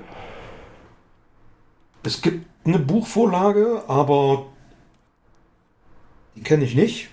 Also das soll Es ja, das Buch ist ja, also ich habe mich da jetzt auch reingefuchst, ganz kurz vielleicht dazu, Mhm. und zwar der, der, das Buch, äh, Frank Herbert, glaube ich, hat es geschrieben, ist ja eine Genau. Trilogie. Mm, Und äh, drei Romane und dieser Film jetzt erstmal grundsätzlich hat den ersten Roman zur Hälfte zum Inhalt. Und es ist aktuell der Deal, wenn der finanziell sich lohnt, Dune, dann wird Villeneuve auch den äh, Roman vollständig das Ende auch verfilmen dürfen, weil das wohl so ein Das komplexes glaube ich auch noch. Ich glaube, es gibt da noch Children of Dune und sowas. Genau, das glaube ich Also Teil bin 3. Da jetzt nicht so Mhm. im Thema. Genau. Und ähm, ich weiß, dass es eine, eine, ein Serial gab oder eine Serie aus den 2000ern. Und die war deutlich umfangreicher als die 84er Kinoverfilmung. Die kenne ich aber nicht. Also die habe ich nicht gesehen. Ich kenne nur den Kinofilm von David Lynch. Zweieinhalb Stunden. Ähm, Mhm. was hast denn du für einen Bezug zu dem Film? Ist das, äh, magst du ihn, liebst du ihn? Ist das mehr so Mhm. mäh oder? So weit würde ich jetzt nicht gehen. Ich weiß noch, als ich den das erste Mal gesehen hatte, eher eine komplizierte Handlung. Ich würde jetzt sagen, so Game of Thrones im, in Space. Also ne, diese unterschiedlichen Häuser, die verhandeln und sich bekriegen. Und das, das sind ja vier Hauptplaneten. Auf jedem Planeten ist so ein das Haus Harkonnen und das Haus Atreides. Und da geht's dann im also übergreifend äh, geht's um, um das Spice. Das ist so ein, ja, wie so ein, Gewürz. Ja genau, Wie eine das ist Droge. halt das, das, wertvollste Element, was es überhaupt im Weltraum gibt. Und Weil das wird das auf einem genau Planeten abgebaut. ermöglicht, ermöglicht der Zivilisation Hyperschallreisen und so, genau.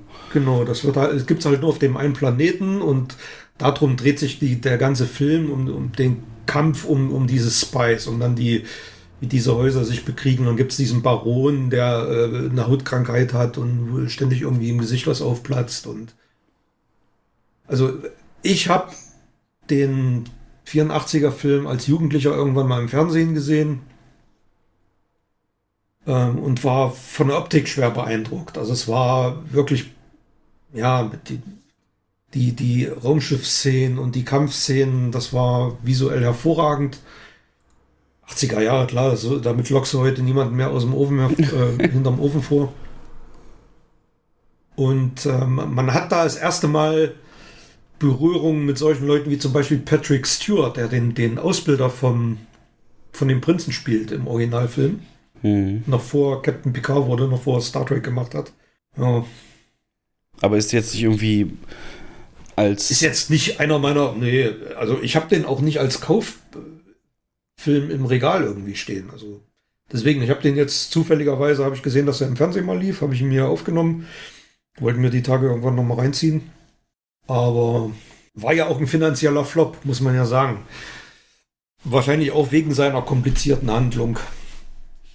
Er Ja. ist nicht Mainstream-kompatibel. Und das wird das Ja. Remake wahrscheinlich auch nicht sein. Ja. Genauso wie die Bücher, da sagt man so allgemein, ist der Tenor, den man so liest im Netz, nach 100, 150 Seiten kommst du rein und dann kannst du es nicht mehr weglesen. Aber vorher ballert er dich so zu mit, mit Infos zu dieser Welt und, und den ganzen Drumherum, dass das. Wie der äh, Film, genau wie. Ist im Film genauso. Hm? Und Villeneuve hat halt gesagt, er will das, also natürlich, ne, sein Lieblingsbuch und so, immer Traumprojekt und Mhm. im Nachhinein sagt man eben, sein Film Arrival mehr oder weniger war ein Bewerbungsschreiben für, oder auch Blade Runner für, für, für diesen Film. Und ist halt ein Herzensprojekt, Leidenschaft und der will nicht die Fehler machen, hat er gesagt, bei Blade Runner wiederholen, nämlich schon den Trailer so unzugänglich machen, Deswegen ist der hier so geschnitten mit den vielen Actionsequenzen, den futuristischen Raumschiffen und natürlich am Ende äh, der, der große Sandwurm, der ja so ikonisch auch im, im 84er Dune schon war. Und ja. hätte man ja normalerweise nicht gemacht, weil das ist so das Ding eigentlich, was jeder sehen will bei Dune, diese Sandwürmer. Also der, der setzt im Trailer schon auf Bombast, ne? Ja. Trotzdem, was mir fehlt bei dem Trailer, ist halt irgendeine, irgendwas, was mich huckt. Weißt du, bei, bei Tenet war ich so mhm. geil. Zeitinversion, was ist das? Mhm. Was ich will wissen und gib mir. Und bei Matrix war es, ne, What is the Matrix? Oder Herr der Ringe, die Reise da oder, oder Arrival halt, hier sind Raumschiffe, die hängen da mhm. rum, was machen die? Edge of Tomorrow, alles wiederholt sich. Da hat mich immer irgendwas so gepackt, so und okay, krass, ähm, will ich gucken. Und hier kam es nicht so richtig rüber, worum geht's denn eigentlich? Was ist denn hier?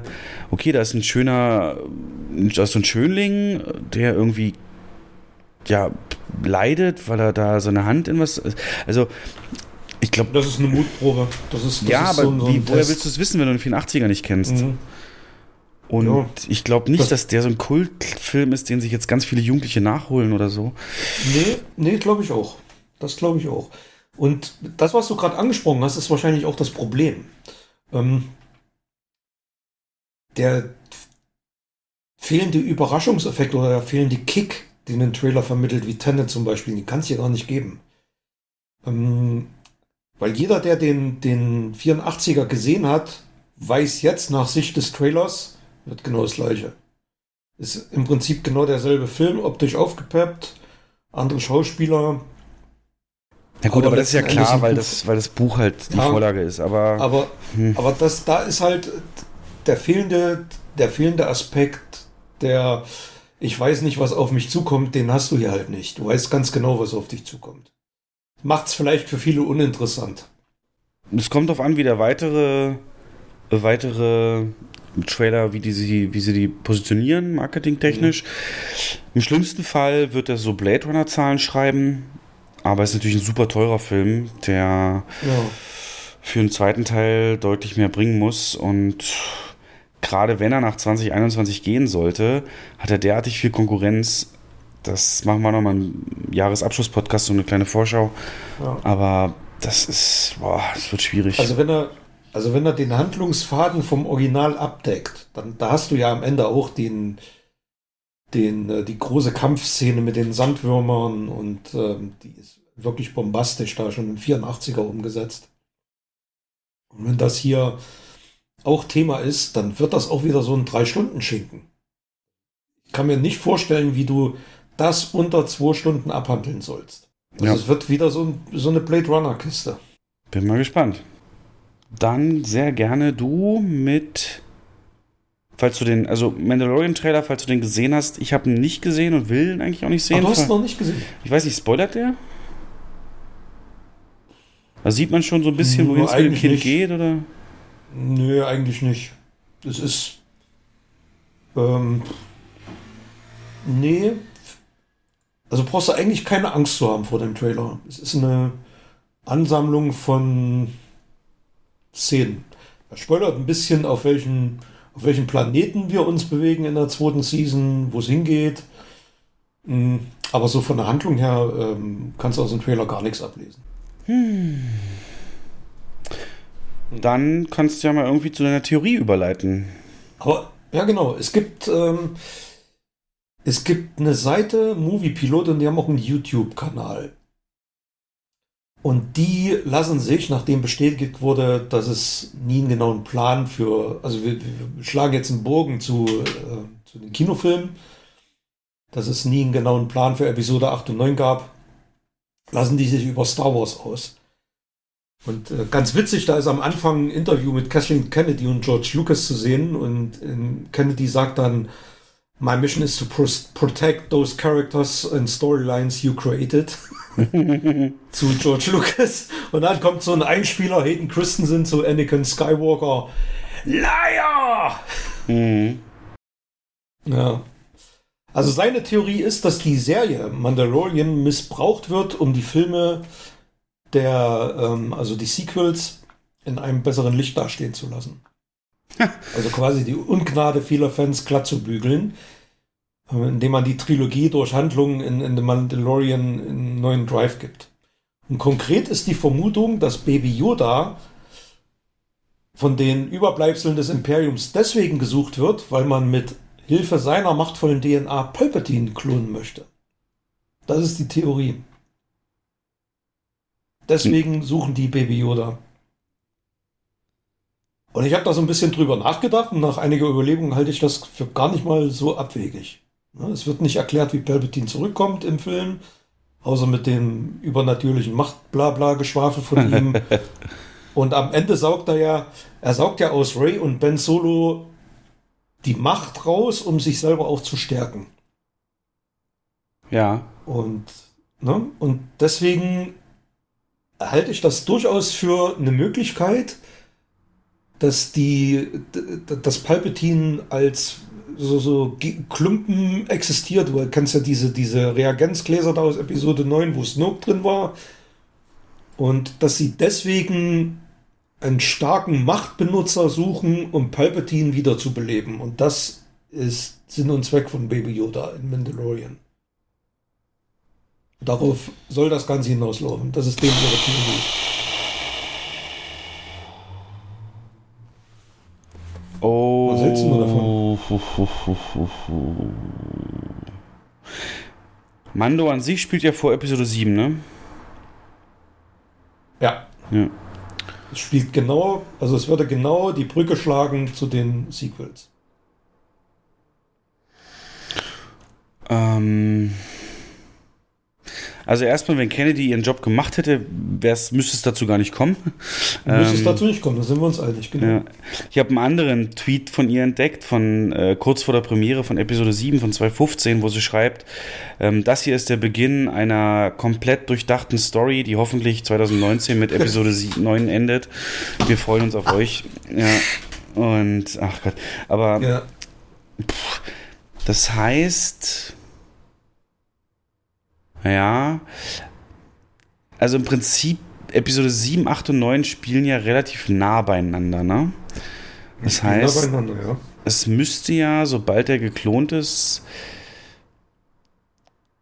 ich, man müsste jetzt rausfinden, wie viel er es vor Episode 7 spielt, ne? Aber ansonsten würde ich sagen, wie kann er seine große Armee bauen, ne? Selbst wenn er dann fertig geklont ist. Und Das wird ja in Episode 9 auch nicht genau erklärt. nee, gar da sind nicht. ja ganz viele, nee, da sind ja auf diesen Rängen, siehst du ja so, so No-Names, so anonyme Gestalten auf diesem Planeten. Und ähm, wo, wo die ganzen Sternzerstörer dann äh, herkommen, wird auch nicht erklärt. Das muss ja in vielen Jahren passiert sein, alles. Ja, es könnte rein theoretisch Snoke vorbereitet haben, aber Ja. Wo, wo der jetzt herkommt, der ist ja der- anscheinend der, auch. Ist ja der Imperator. Snoke ist ja der genau. Imperator. Ach so war das, ja. Und seine ganzen missglückten Klone sieht man ja kurz, ja. Ja, genau. Also wenn sie es machen, was würdest du sagen? Frevel oder sagst du, ja, würde dir was zurückgeben? Das- Die Frage wollte ich hier stellen. Ach so, ich würde sagen Ich, Frevel. ich wollte dich fragen, ob du, ob du mit so einer Erklärung zufriedener mit den Sequels wärst. Nee. Also die sind für mich verloren, Jens. Ich bin da, das ist für mich das Ende von Star Wars. Ähm, die neue Trilogie soll ja tausende oder, oder 800 Jahre, glaube ich, in der früher spielen oder so. Ähm, oder verwechsel ich das jetzt? Es ist irgendeine Serie angeguckt, wo der Yoda, ja, auf alle Fälle zeitlich, ja, ganz andere Zeit, ja. wo du Yoda noch als jungen Spund siehst. Ähm, aber das ist dadurch auch nicht mehr zu retten. Die Idee an sich ist dumm und es ist im Nachhinein ist es eigentlich in dem Moment vorbei, in dem Starkiller Base in Episode 7 auftaucht. Der nochmal größere Todesstern und das Unlogik, wie, wie man so ein technisches, selbst der Imperator auf der Höhe der Macht des Imperiums, ne? Da hat's- gibt's, da gibt's im, ja, das wäre, da, da, da würde ich dich jetzt spoilern, aber wenn du dir den Trailer anguckst und die Review zum Trailer und ähm, könnte einiges darauf hindeuten, dass die Starkiller Base im Mandalorian auftaucht. What the hell? Ja. Und das würde, das würde schon darauf hindeuten, dass dieser mögliche Handlungsfaden gar nicht so abwegig ist mit Baby Yoda. Würde am Ende auch bedeuten, was ich mich halt frage, ob das dann den Tod von Baby Yoda bedeutet am Ende oder ob es fehlschlägt oder sonst irgendwas, weiß ich nicht. Aber ich, ja. Na, oder ins Exil oder so. Vielleicht, Mhm. ja, aber vielleicht wollen sie, vielleicht haben sie damit vor, die, die vergeigten Sequels, das wissen die auch, dass Episode 8 vergeigt wurde und 9 so, ein- so ein Flickschusterei ist, um das einigermaßen zu retten. Vielleicht haben sie tatsächlich damit vor, die Filme nachträglich im besseren Licht dastehen zu lassen. Indem sie erklären, wo Palpatine herkommt, wie er seine Macht bekommt, wieder, ähm, äh, wie er die, die, die Flotte bauen konnte und und und. Wenn sie das über Mandalorian erklären, halte ich für nicht abwegig. Aber würde es nicht andersrum eher den Mandalorian runterziehen? Weil ich Ja, denke, würde. ja, ey, ich verstehe auch Ja. nicht, John Favreau, der ist so ein renommierter Showrunner, der ist so ein renommierter Regisseur, der muss sich doch nicht von Kennedy auf der Nase rumtanzen lassen. Der würde doch nie sein Baby, was ja Mandalorian ist, ähm, würde der auch nie so missbrauchen lassen. Also ich hoffe, es ist eine Finte, Ja, wirklich. ich ho- hoffe es auch, aber es gibt so einige Indizien. Also es ist ja Fakt, dass Boba Fett, dass der war definitiv in der letzten Folge dabei. Und das ist fast schon ein Fakt, dass der einen Teil davon spielt, weil der Schauspieler aus dem Prequel, der den Boba, der den ähm, die Klonarmee gespielt hat, der ist gecastet worden für Staffel 2. Das steht fest. Ja, das genau. Und deutet alles so ein bisschen darauf hin, dass sie eine Brücke zu den Sequels schlagen wollen. Wäre ein bisschen schade für die starke Figur von Mandalorian, wenn, wenn die sich von der Figur wegbewegen, nur um, ähm, ja, um, um so einen Fanservice für die gedissten Fi- oder sag mal, um, um die Filme ein bisschen in ein besseres Licht zu rücken. Das wäre schade, wenn sie den. Eigentlich ist es ein Missbrauch der Serie. Wenn es so kommt. Aber warten wir mal ab. Da dauert es noch nicht lange, bis eine Petition da ist, die das verhindern soll. Aber sehe eh schon abgedreht. 30. Oktober ist der Release. Ich fände es gravierend schlimm. Aber es pff, wird die erste tolle Staffel von Mandalorian auch nicht kaputt machen. Von daher. Ja. Jo. Dann habe ich noch was Interessantes gefunden. Wir hatten, ähm, als wir Tenet gesehen haben, war ein paar Tage später, hast du mich mit einer Theorie bombardiert, die du im Netz gefunden hast und aufgesaugt hast, dass der, ähm, der Robert Pattinson-Charakter der Sohn des Bösewichts ist, ne? der, der kleine Max. Mhm. Und da gibt es jetzt auch, habe ich was gefunden, und zwar hm, muss ich, wahrscheinlich bin ich, springe ich ein bisschen mit auf den Zug auf, weil das ist plausibel. Und zwar, der Charakter heißt ja Neil. Ich weiß, worauf du Mhm. hinaus willst, aber erzähl, ja. Also du weißt, worauf ich hinaus will. Ja, erzähl's für unsere Hörer. Und der, der, der Max ist, also Max ist eine Abkürzung für Maximilian und Französisch, also sie ist, hat, wenn sie den Französisch nennt, ähm, wenn du den Namen von hinten nach vorne liest, sind die letzten vier Buchstaben dann Neil. Und mittlerweile glaube ich auch, dass das bei Christopher Nolan kein Zufall ist. Also ist es durchaus plausibel, dass das möglicherweise der Sohn des Bösewichts ist. Ja, nee, ich bin da mittlerweile weg von tatsächlich, äh, weil. Du bist weg von. Ja, weil das, also A, hast du natürlich auch schon sehr richtig gesagt, wann, wie viele Jahre sollen vergehen, bis er ihn dann rekrutiert und wie lange soll er dann zurückfahren und, und, und ja, ich glaube nicht, dass das, weil du kannst ja wirklich nur in Echtzeit zurück, ne? Und das ist ja kein. nun, äh, das, würde, das, das wird ja nicht erklärt. Und das, das Grundproblem ist für mich immer noch, alterst du, wenn du zurückläufst oder zurückgehst. Ja, machst du. Also du lebst dein Leben, du hast ja auch dein, dein, dein, dein. Aber es ist, ach so, das habe ich auch vergessen. Es ist ja schon allein dadurch begrenzt, wie lange du zurück kannst in der Welt, ähm, weil du halt nicht unbegrenzt Sauerstoff mitnehmen kannst, ne? Invertierten. Und von daher glaube Aber die ich. bewegen sich doch teilweise, die, der hat sich doch Jahre zurückbewegt. Eben, das dürfte aber nicht gehen, weil wie soll er so viel Sauerstoff speichern, ne? Das sollte Ja, eigentlich der- nicht gehen. Aber der Protagonist-Charakter hat sich ja auch Jahre zurückbewegt, oder nicht? Nee. Der hat sich doch selber rekrutiert aus der Zukunft. Der ist doch von der Zukunft. Na. Dann habe ich das irgendwie. aber auf jeden Fall Das ist für mich der einzige. Mit der Das ist für mich Namenstheorie. der einzige Knack. Ja, Namenstheorie. Aber der einzige Knackpunkt mit dieser Namenstheorie ist für mich, ist für mich die Alterungsfrage. Also wenn es, wenn es so ist, dass man nicht altert, wenn man zurückgeht, dann macht das Sinn. Dann macht auch Sinn, dass der Robert Pattinson Charakter in der Zukunft rekrutiert wird.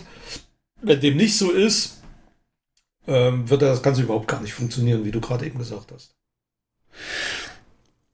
Äh, zwei Sachen dazu noch kurz. Und zwar einmal, warum ausgerechnet. Also die französische Schreibweise des Namens ist tatsächlich die einzige, die, Die funktioniert, ja. die funktioniert. Warum diese Sprache? Also da gibt es ja im ganzen Film keinen Bezug zu, ne? Warum, also warum Französisch? Und Doch, wird, ja, wird so ein bisschen erklärt, ähm, aufgrund ihrer Herkunft und äh, Lebensstil und so, keine Ahnung. Muss ich mir nochmal genau durchlesen. Und Also du meinst, das ist zu weit hergeholt. es gibt halt andererseits den Punkt, ne, Nolan wissen wir, hat fünf oder bis zehn Jahre an diesem Skript geschrieben, war auch so ein Herzensprojekt von ihm. Ja, Und da kann es eigentlich keine Dialoge geben, die so müllig sind, die wir so als, als, als, hä, was für ein Schwachsinn empfinden. Weil wer fünf bis zehn Jahre an so einem Skript sitzt, der, dem fällt sowas auch auf. Und es gibt diese eine berühmte Szene, ähm, ich mache dann in die, in die Beschreibung auch mal Spoilerwarnung rein. Die eine Szene, in der, wo sie auf dem Boot sitzen und äh, die zwei Wochen zurückfahren, um ja halt alles da am Anfang zu machen. Und da wird nochmal erklärt, so und so läuft das und was die Zukunft eigentlich will.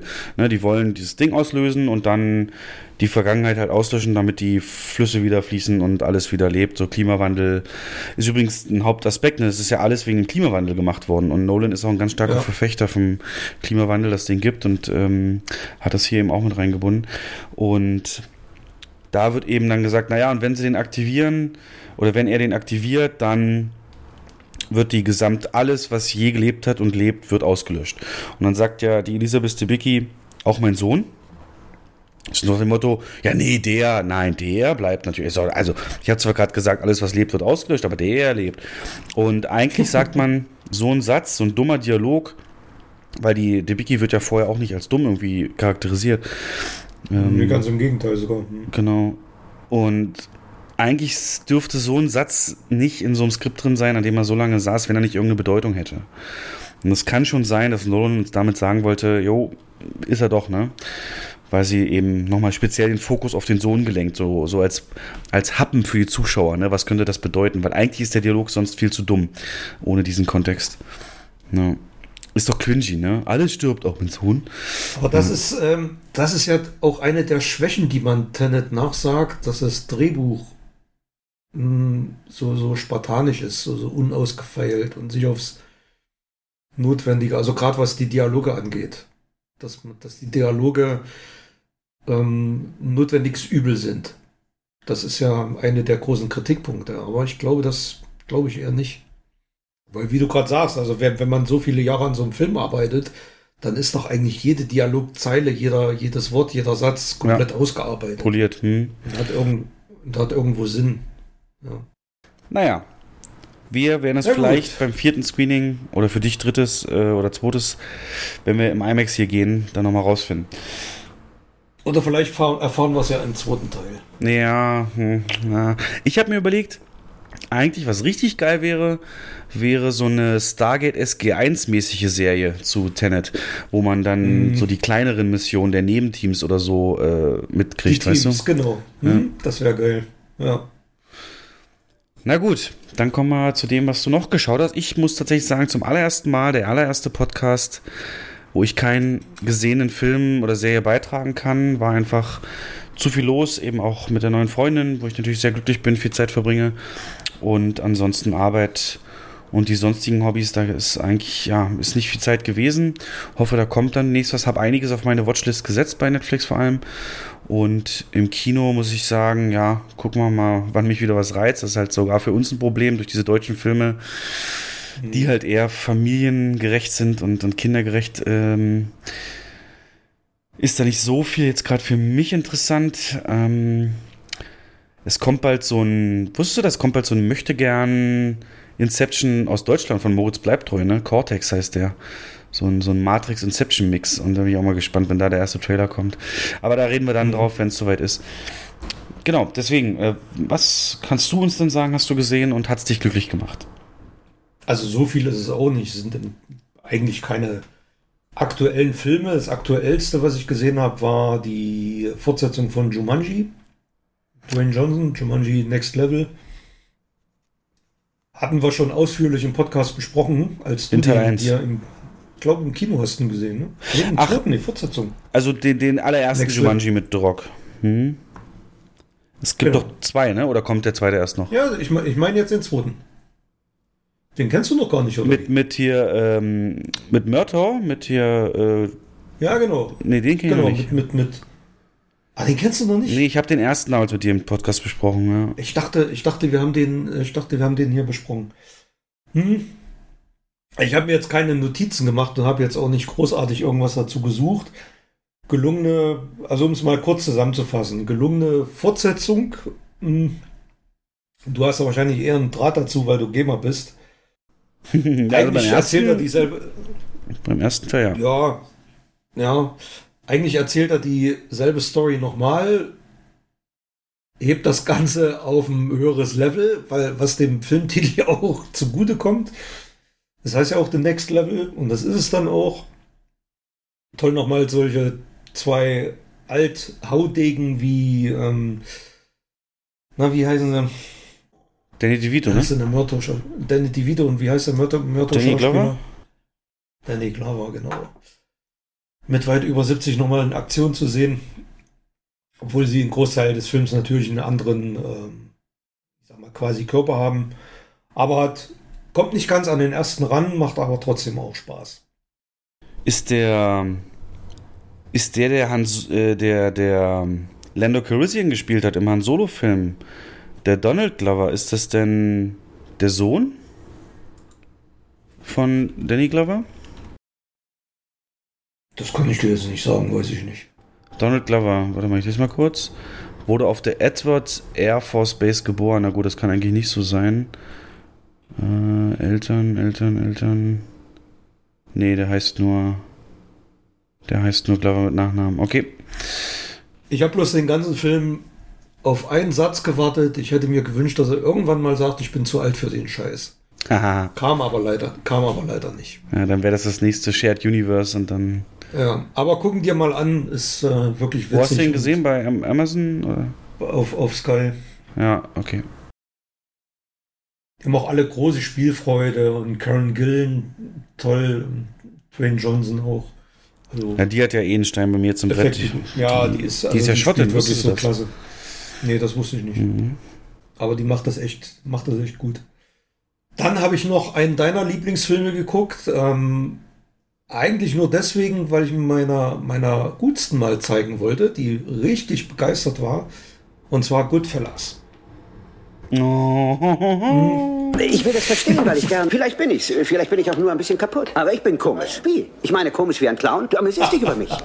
Ich bringe dich zum Lachen. Ich bin dazu da, dass du dich amüsierst. Was meinst du mit komisch? Komisch wie? Wie bin ich komisch? Du weißt eben, wie man Geschichten erzählt. Was? Nein, nein, das weiß ich nicht. Du sagst es. Woher soll ich das wissen? Du sagst, ich bin komisch. Wie zum Teufel bin ich komisch? Was zum Teufel nochmal ist so komisch an mir? Sag's mir. Sag mir, was so komisch ist. Mega. Aber ja, absoluter. Da habe ich sie noch, da habe ich sie noch Tage später, habe ich sie mal, wenn sie von der Arbeit abgeholt haben, gefragt, ey, was ist so komisch? Wieso findest du mich komisch? Ich bringe dich zum Lachen. Hm. und das ist ja wirklich, das ja. ist ja die, das hast du, sobald du irgendwo Goodfellas liest im Internet, sofort der erste, lustig wie? Mhm. Wie komisch? Komisch was? Was meinst du mit komisch? Und äh, absolute beste Dialog, Rolle von, von Joe Pesci, ja. ja. Ähm, und was, also es ist schon lange her, dass ich den gesehen habe. Was mir extrem aufgefallen ist, ist, dass man, und das ist ein Verdienst von Michael Ballhaus, hm, dass man als Zuschauer, als wenn man vor dem Fernseher sitzt, eigentlich voll der Voyeur ist. Was? Du bist, ja klar, du bist, ähm, die, die, die Kamera ist so geführt, dass du Nebendarsteller bist. Als ob du selber da langläufst und so. Diese, diese, diese dieser eine Cut, der über zwei, drei Minuten geht, wo die durch den, den Hintereingang in, durch die Küche marschieren, ins Restaurant rein und so. Der legendärste One-Shot der Geschichte, die Copacabana Entry-Szene, ja, ja, ja. Auf jeden Fall. Das ist schon krass. Du bist ein absoluter Voyeur. Du bist Voyeur. Alle, an denen du vorbeigehst, grüßen dich. Stimmt, Ja, einmal also sogar die in die sagen, Kamera Hallo rein, zu- ne? Ja. Die gucken in die Kamera und du bist ja die Kamera. Und das ist mir hier wirklich extrem aufgefallen. Und ähm, es gab so zwei, drei Szenen, da hat Karolchen, also meine Frau, mal, mal die Hände vor, vor die Augen gehalten. Also es gibt ja da schon einige heftige Gewaltspitzen, die sind zwar jetzt nicht breit gesät, also sind so zwei, drei Szenen, aber die sind dann wirklich heftig.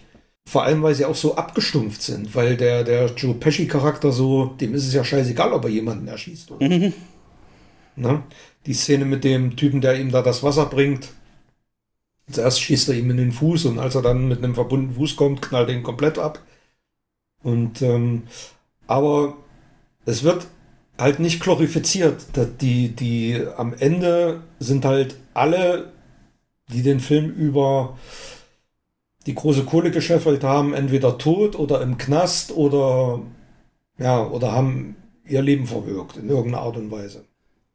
Ja, aber erst am Ende. Und das ist der, das große Unterschied. Die Ende, erste ja. Hälfte des Films ist ja praktisch ein kompletter Aufstieg. Also Goodfellas, ich glaube, wir müssen auch wirklich nicht zur Story sagen, ist halt die Geschichte über den Aufstieg ähm, ähm, eines Charakters innerhalb der Mafia in New York, New Jersey und äh, aus seiner Perspektive auch erzählt, mit allem drum und dran, Überfällen und wie man sich da eben hocharbeitet.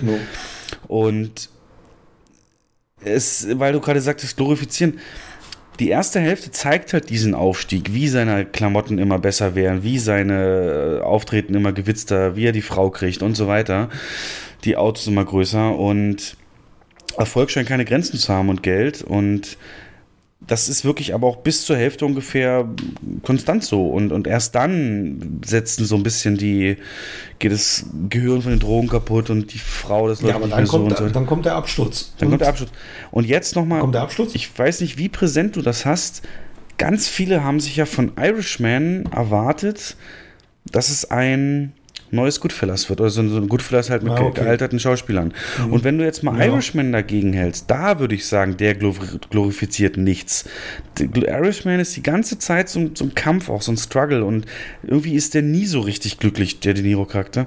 Ähm, Und hier hast du halt aber in der ersten Hälfte durchaus so Scarface-mäßig einfach nur Aufstieg.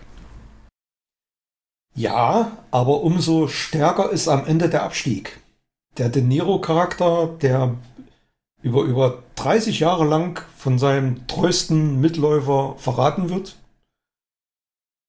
Der, der Joe Pesci-Charakter, der einfach mal so in den Kopf geschossen wird von hinten, so wie er es mit 100 anderen auch gemacht hat.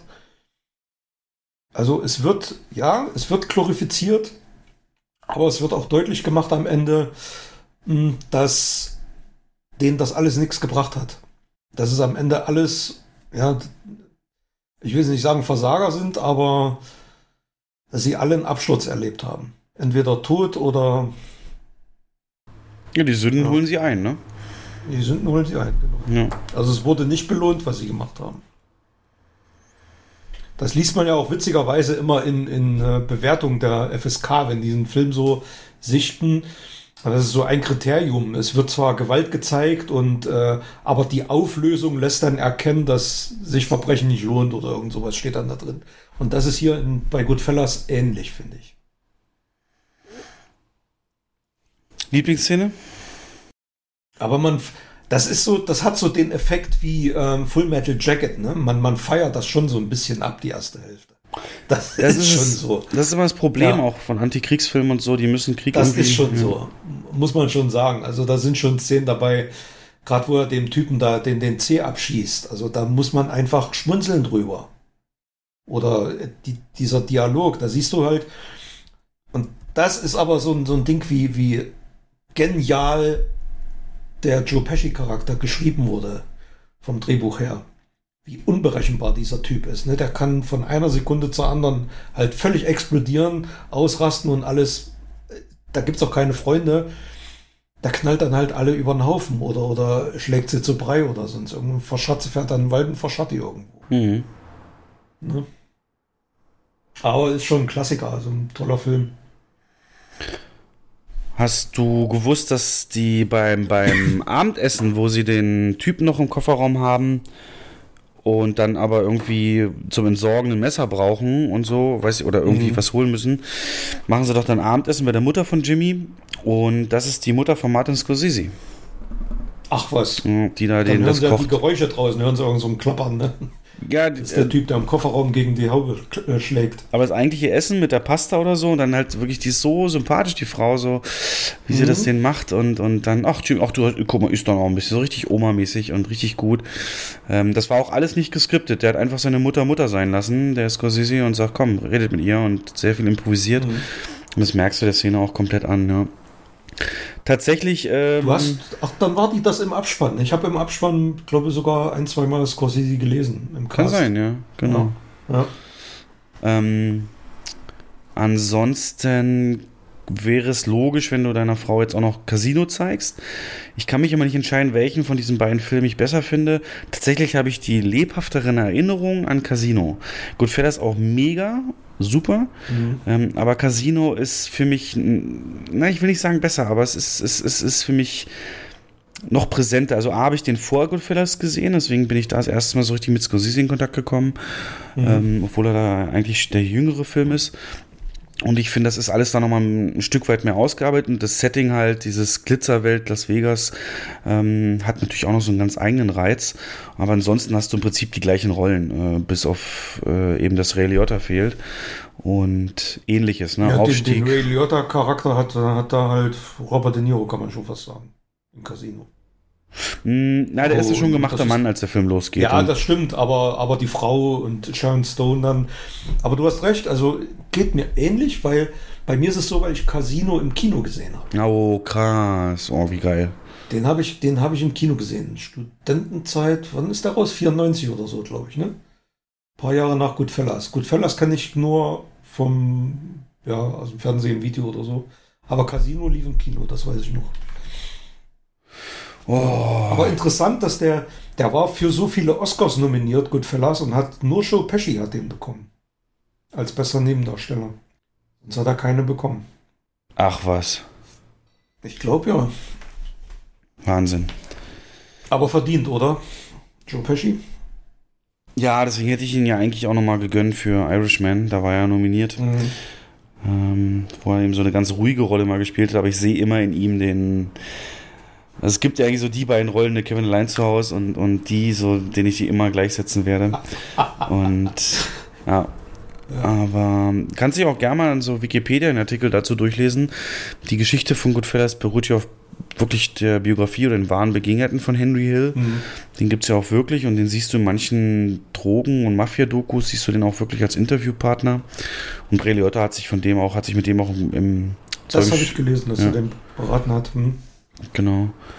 Und äh, sehr interessant, dass es da eben gar nicht so weit hergeholt ist, ja. Und die Musikauswahl ist Scorsese natürlich Ja, ideal. gibt es eigentlich eine Sekunde in dem Film, in dem keine Musik läuft im Hintergrund? Ich weiß es nicht, aber ich finde es geil. Kann ruhig so bleiben. Aber ist schon ne, fast nonstop irgendwie irgendwelche. Aber die sind auch. Also ich habe auch einen Wikipedia-Artikel dann nochmal dazu gelesen, was mich interessiert hat. Und der hat ähm, wirklich zu jeder Szene extrem lange nach passenden Musikstücken Ja. gesucht, um, um die dann auch zu untermalen. Es gibt ja kaum Score, also kaum äh, Orchesterscore. Es gibt ja eigentlich fast nur Musikstücke. Ja. Genau. Absolute Empfehlung. Pflichtguck. Angucken. Jo. Siehst du, das wäre vielleicht ein Film, den ich den Leuten mal zeige dann nächste Mal. Wenn sie die, den Ge- Gewaltgrad abkönnen. Ja. Frage ich sie Ja. vorher und dann geht das, ja. Ja, cool. Sehr schön. Jo. Dann gab es noch eine, noch eine Retro-Sichtung des 1976er King Kong. Regisseur? John Gillerman. John Gillerman, Regisseur. Der hat auch das Flammende Inferno gedreht. Und ja, eigentlich ist der, der, der, die Story ja nur dreimal verfilmt worden. Einmal 1933, damals noch mit Stop Motion. Abs absolute Innovation, Sensation damals. Dann 76, ähm, Produzent Dino De Laurentiis. Und da war King Kong Mann im Monsterkostüm. Mhm. Aber, aber, ist der einzige Film für mich, also ich bin ja großer Creature-Feature-Fan, für mich der einzige Film, in dem das fun wirklich funktioniert, weil dieses Kostüm einfach, ähm, also es ist, Kostüm kann man es nicht nennen, es ist genial gemacht von Carlo Rambaldi, der auch E.T. zum Beispiel entworfen hat. Mhm. Der hat diesen Affen entworfen und Rick Baker ist auch ein großer Name. Ähm, und äh, da haben sie einen drunter, drunter gehabt, der auch die Bewegungen schön langsam gemacht hat und richtig schön. Und ansonsten sind die Effekte sehr gut. Ich meine sogar, dass er einen Oscar gewonnen hat für die Special Effects. Ist eigentlich der King Kong-Film, den ich in den letzten Jahren am öftesten gesehen habe, muss ich gestehen. Und den Peter Jackson von 2005 am wenigsten. Frage mich jetzt nicht, warum das so ist, aber von dem 70er Jahre geht irgendwie eine Faszination aus, die man schwer erklären kann. Das ist so, ja, so, so ein Kind seiner Zeit und ich, ich liebe die Filme einfach, die um diese Zeit gedreht wurden, gerade die so, so ein bisschen Bombast haben. Superman und, und äh, King Kong gehört dazu. Ist das Jo, der Film, der, äh, wo er am Ende ähm, nicht aufs Empire State, sondern auf die Twin Tower geht? Genau. Oh Genau. ja, den habe ich einmal gesehen, da war ich auch noch sehr jung. Das war, glaube ich, bei so einem typischen Mhm. Vater-Sohn-Filmabend. Und ich weiß noch, dass die letzte Szene, wo er dann da runterfällt, und ich glaube, dann hörst du nur den Herzschlag. Bum, bum. Du hast nur einen Herzschlag, genau. Ja, die hat mich doch sehr emotional mitgenommen damals als Kind. Ja, fand ich sehr traurig. Und was der, was der Film bietet, ist ein, also einer der besten Scores von John Barry, der ja viele Bond-Filme ähm, musikalisch untermalt hat. Und der hat die Musik zu King Kong geschrieben, zu dem 76er. Und das ist, das, das wertet den Film so unglaublich auf. Das ist so ein genialer Score. Ich liebe den einfach. Sag mal Und doch Jessica mal. Lange. Oh, Er ist ihre allererste Filmrolle. Das ist natürlich ein Eyecatcher. Ne? Also Jessica Lange, eine wunderschöne Frau. Und jo, dann noch in den Armen von King Kong. Jo, das war so ein paar Folgen Vikings haben wir noch geguckt. Wir sind, wie gesagt, bei Staffel 6 jetzt. ah, es gibt doch eine sechste? Gute Folge. Hm? Ja, gibt eine sechste. Oh nein. Die sind jetzt gerade in der Mid-Season-Finale von der sechsten und die soll dann wohl nächstes Jahr weitergehen. Und hört dann aber auch nach der sechsten auf. Oh Mann, das heißt. Na gut, da muss ich erst gucken, dass ich die noch auch noch schaue, bevor wir darüber reden. Ja. Aber kriegen wir hin. Jo, Gut. Dann bist du jetzt ja dann auch erstmal wieder im Urlaub und ich werde natürlich die. Stellung halten an der Arbeit. Und dann, ja, glaube ich, kommen wir auf jeden Fall im Oktober wieder. Und bis dahin ist vielleicht schon ein bisschen mehr Klarheit, was die weiteren Filmstarts angeht. Wir würden uns auf jeden Fall freuen, wenn ihr ins Kino geht und allen erzählt, wie ihr euch da gefühlt habt, wie ihr das empfunden habt. Denn wir können es nochmal sagen, wir sorgen dafür, dass es sicher ist. Genau. Und in dem Sinne, ja, mach's schönes gut. Schlusswort, ja. Ich danke dir. Ja, ich dir auch. Danke. Tschüss. Bis denn. Wenn der Zeitfluss umgekehrt wird, heißt das nicht, wenn wir jetzt hier sind, dass es nie passiert ist?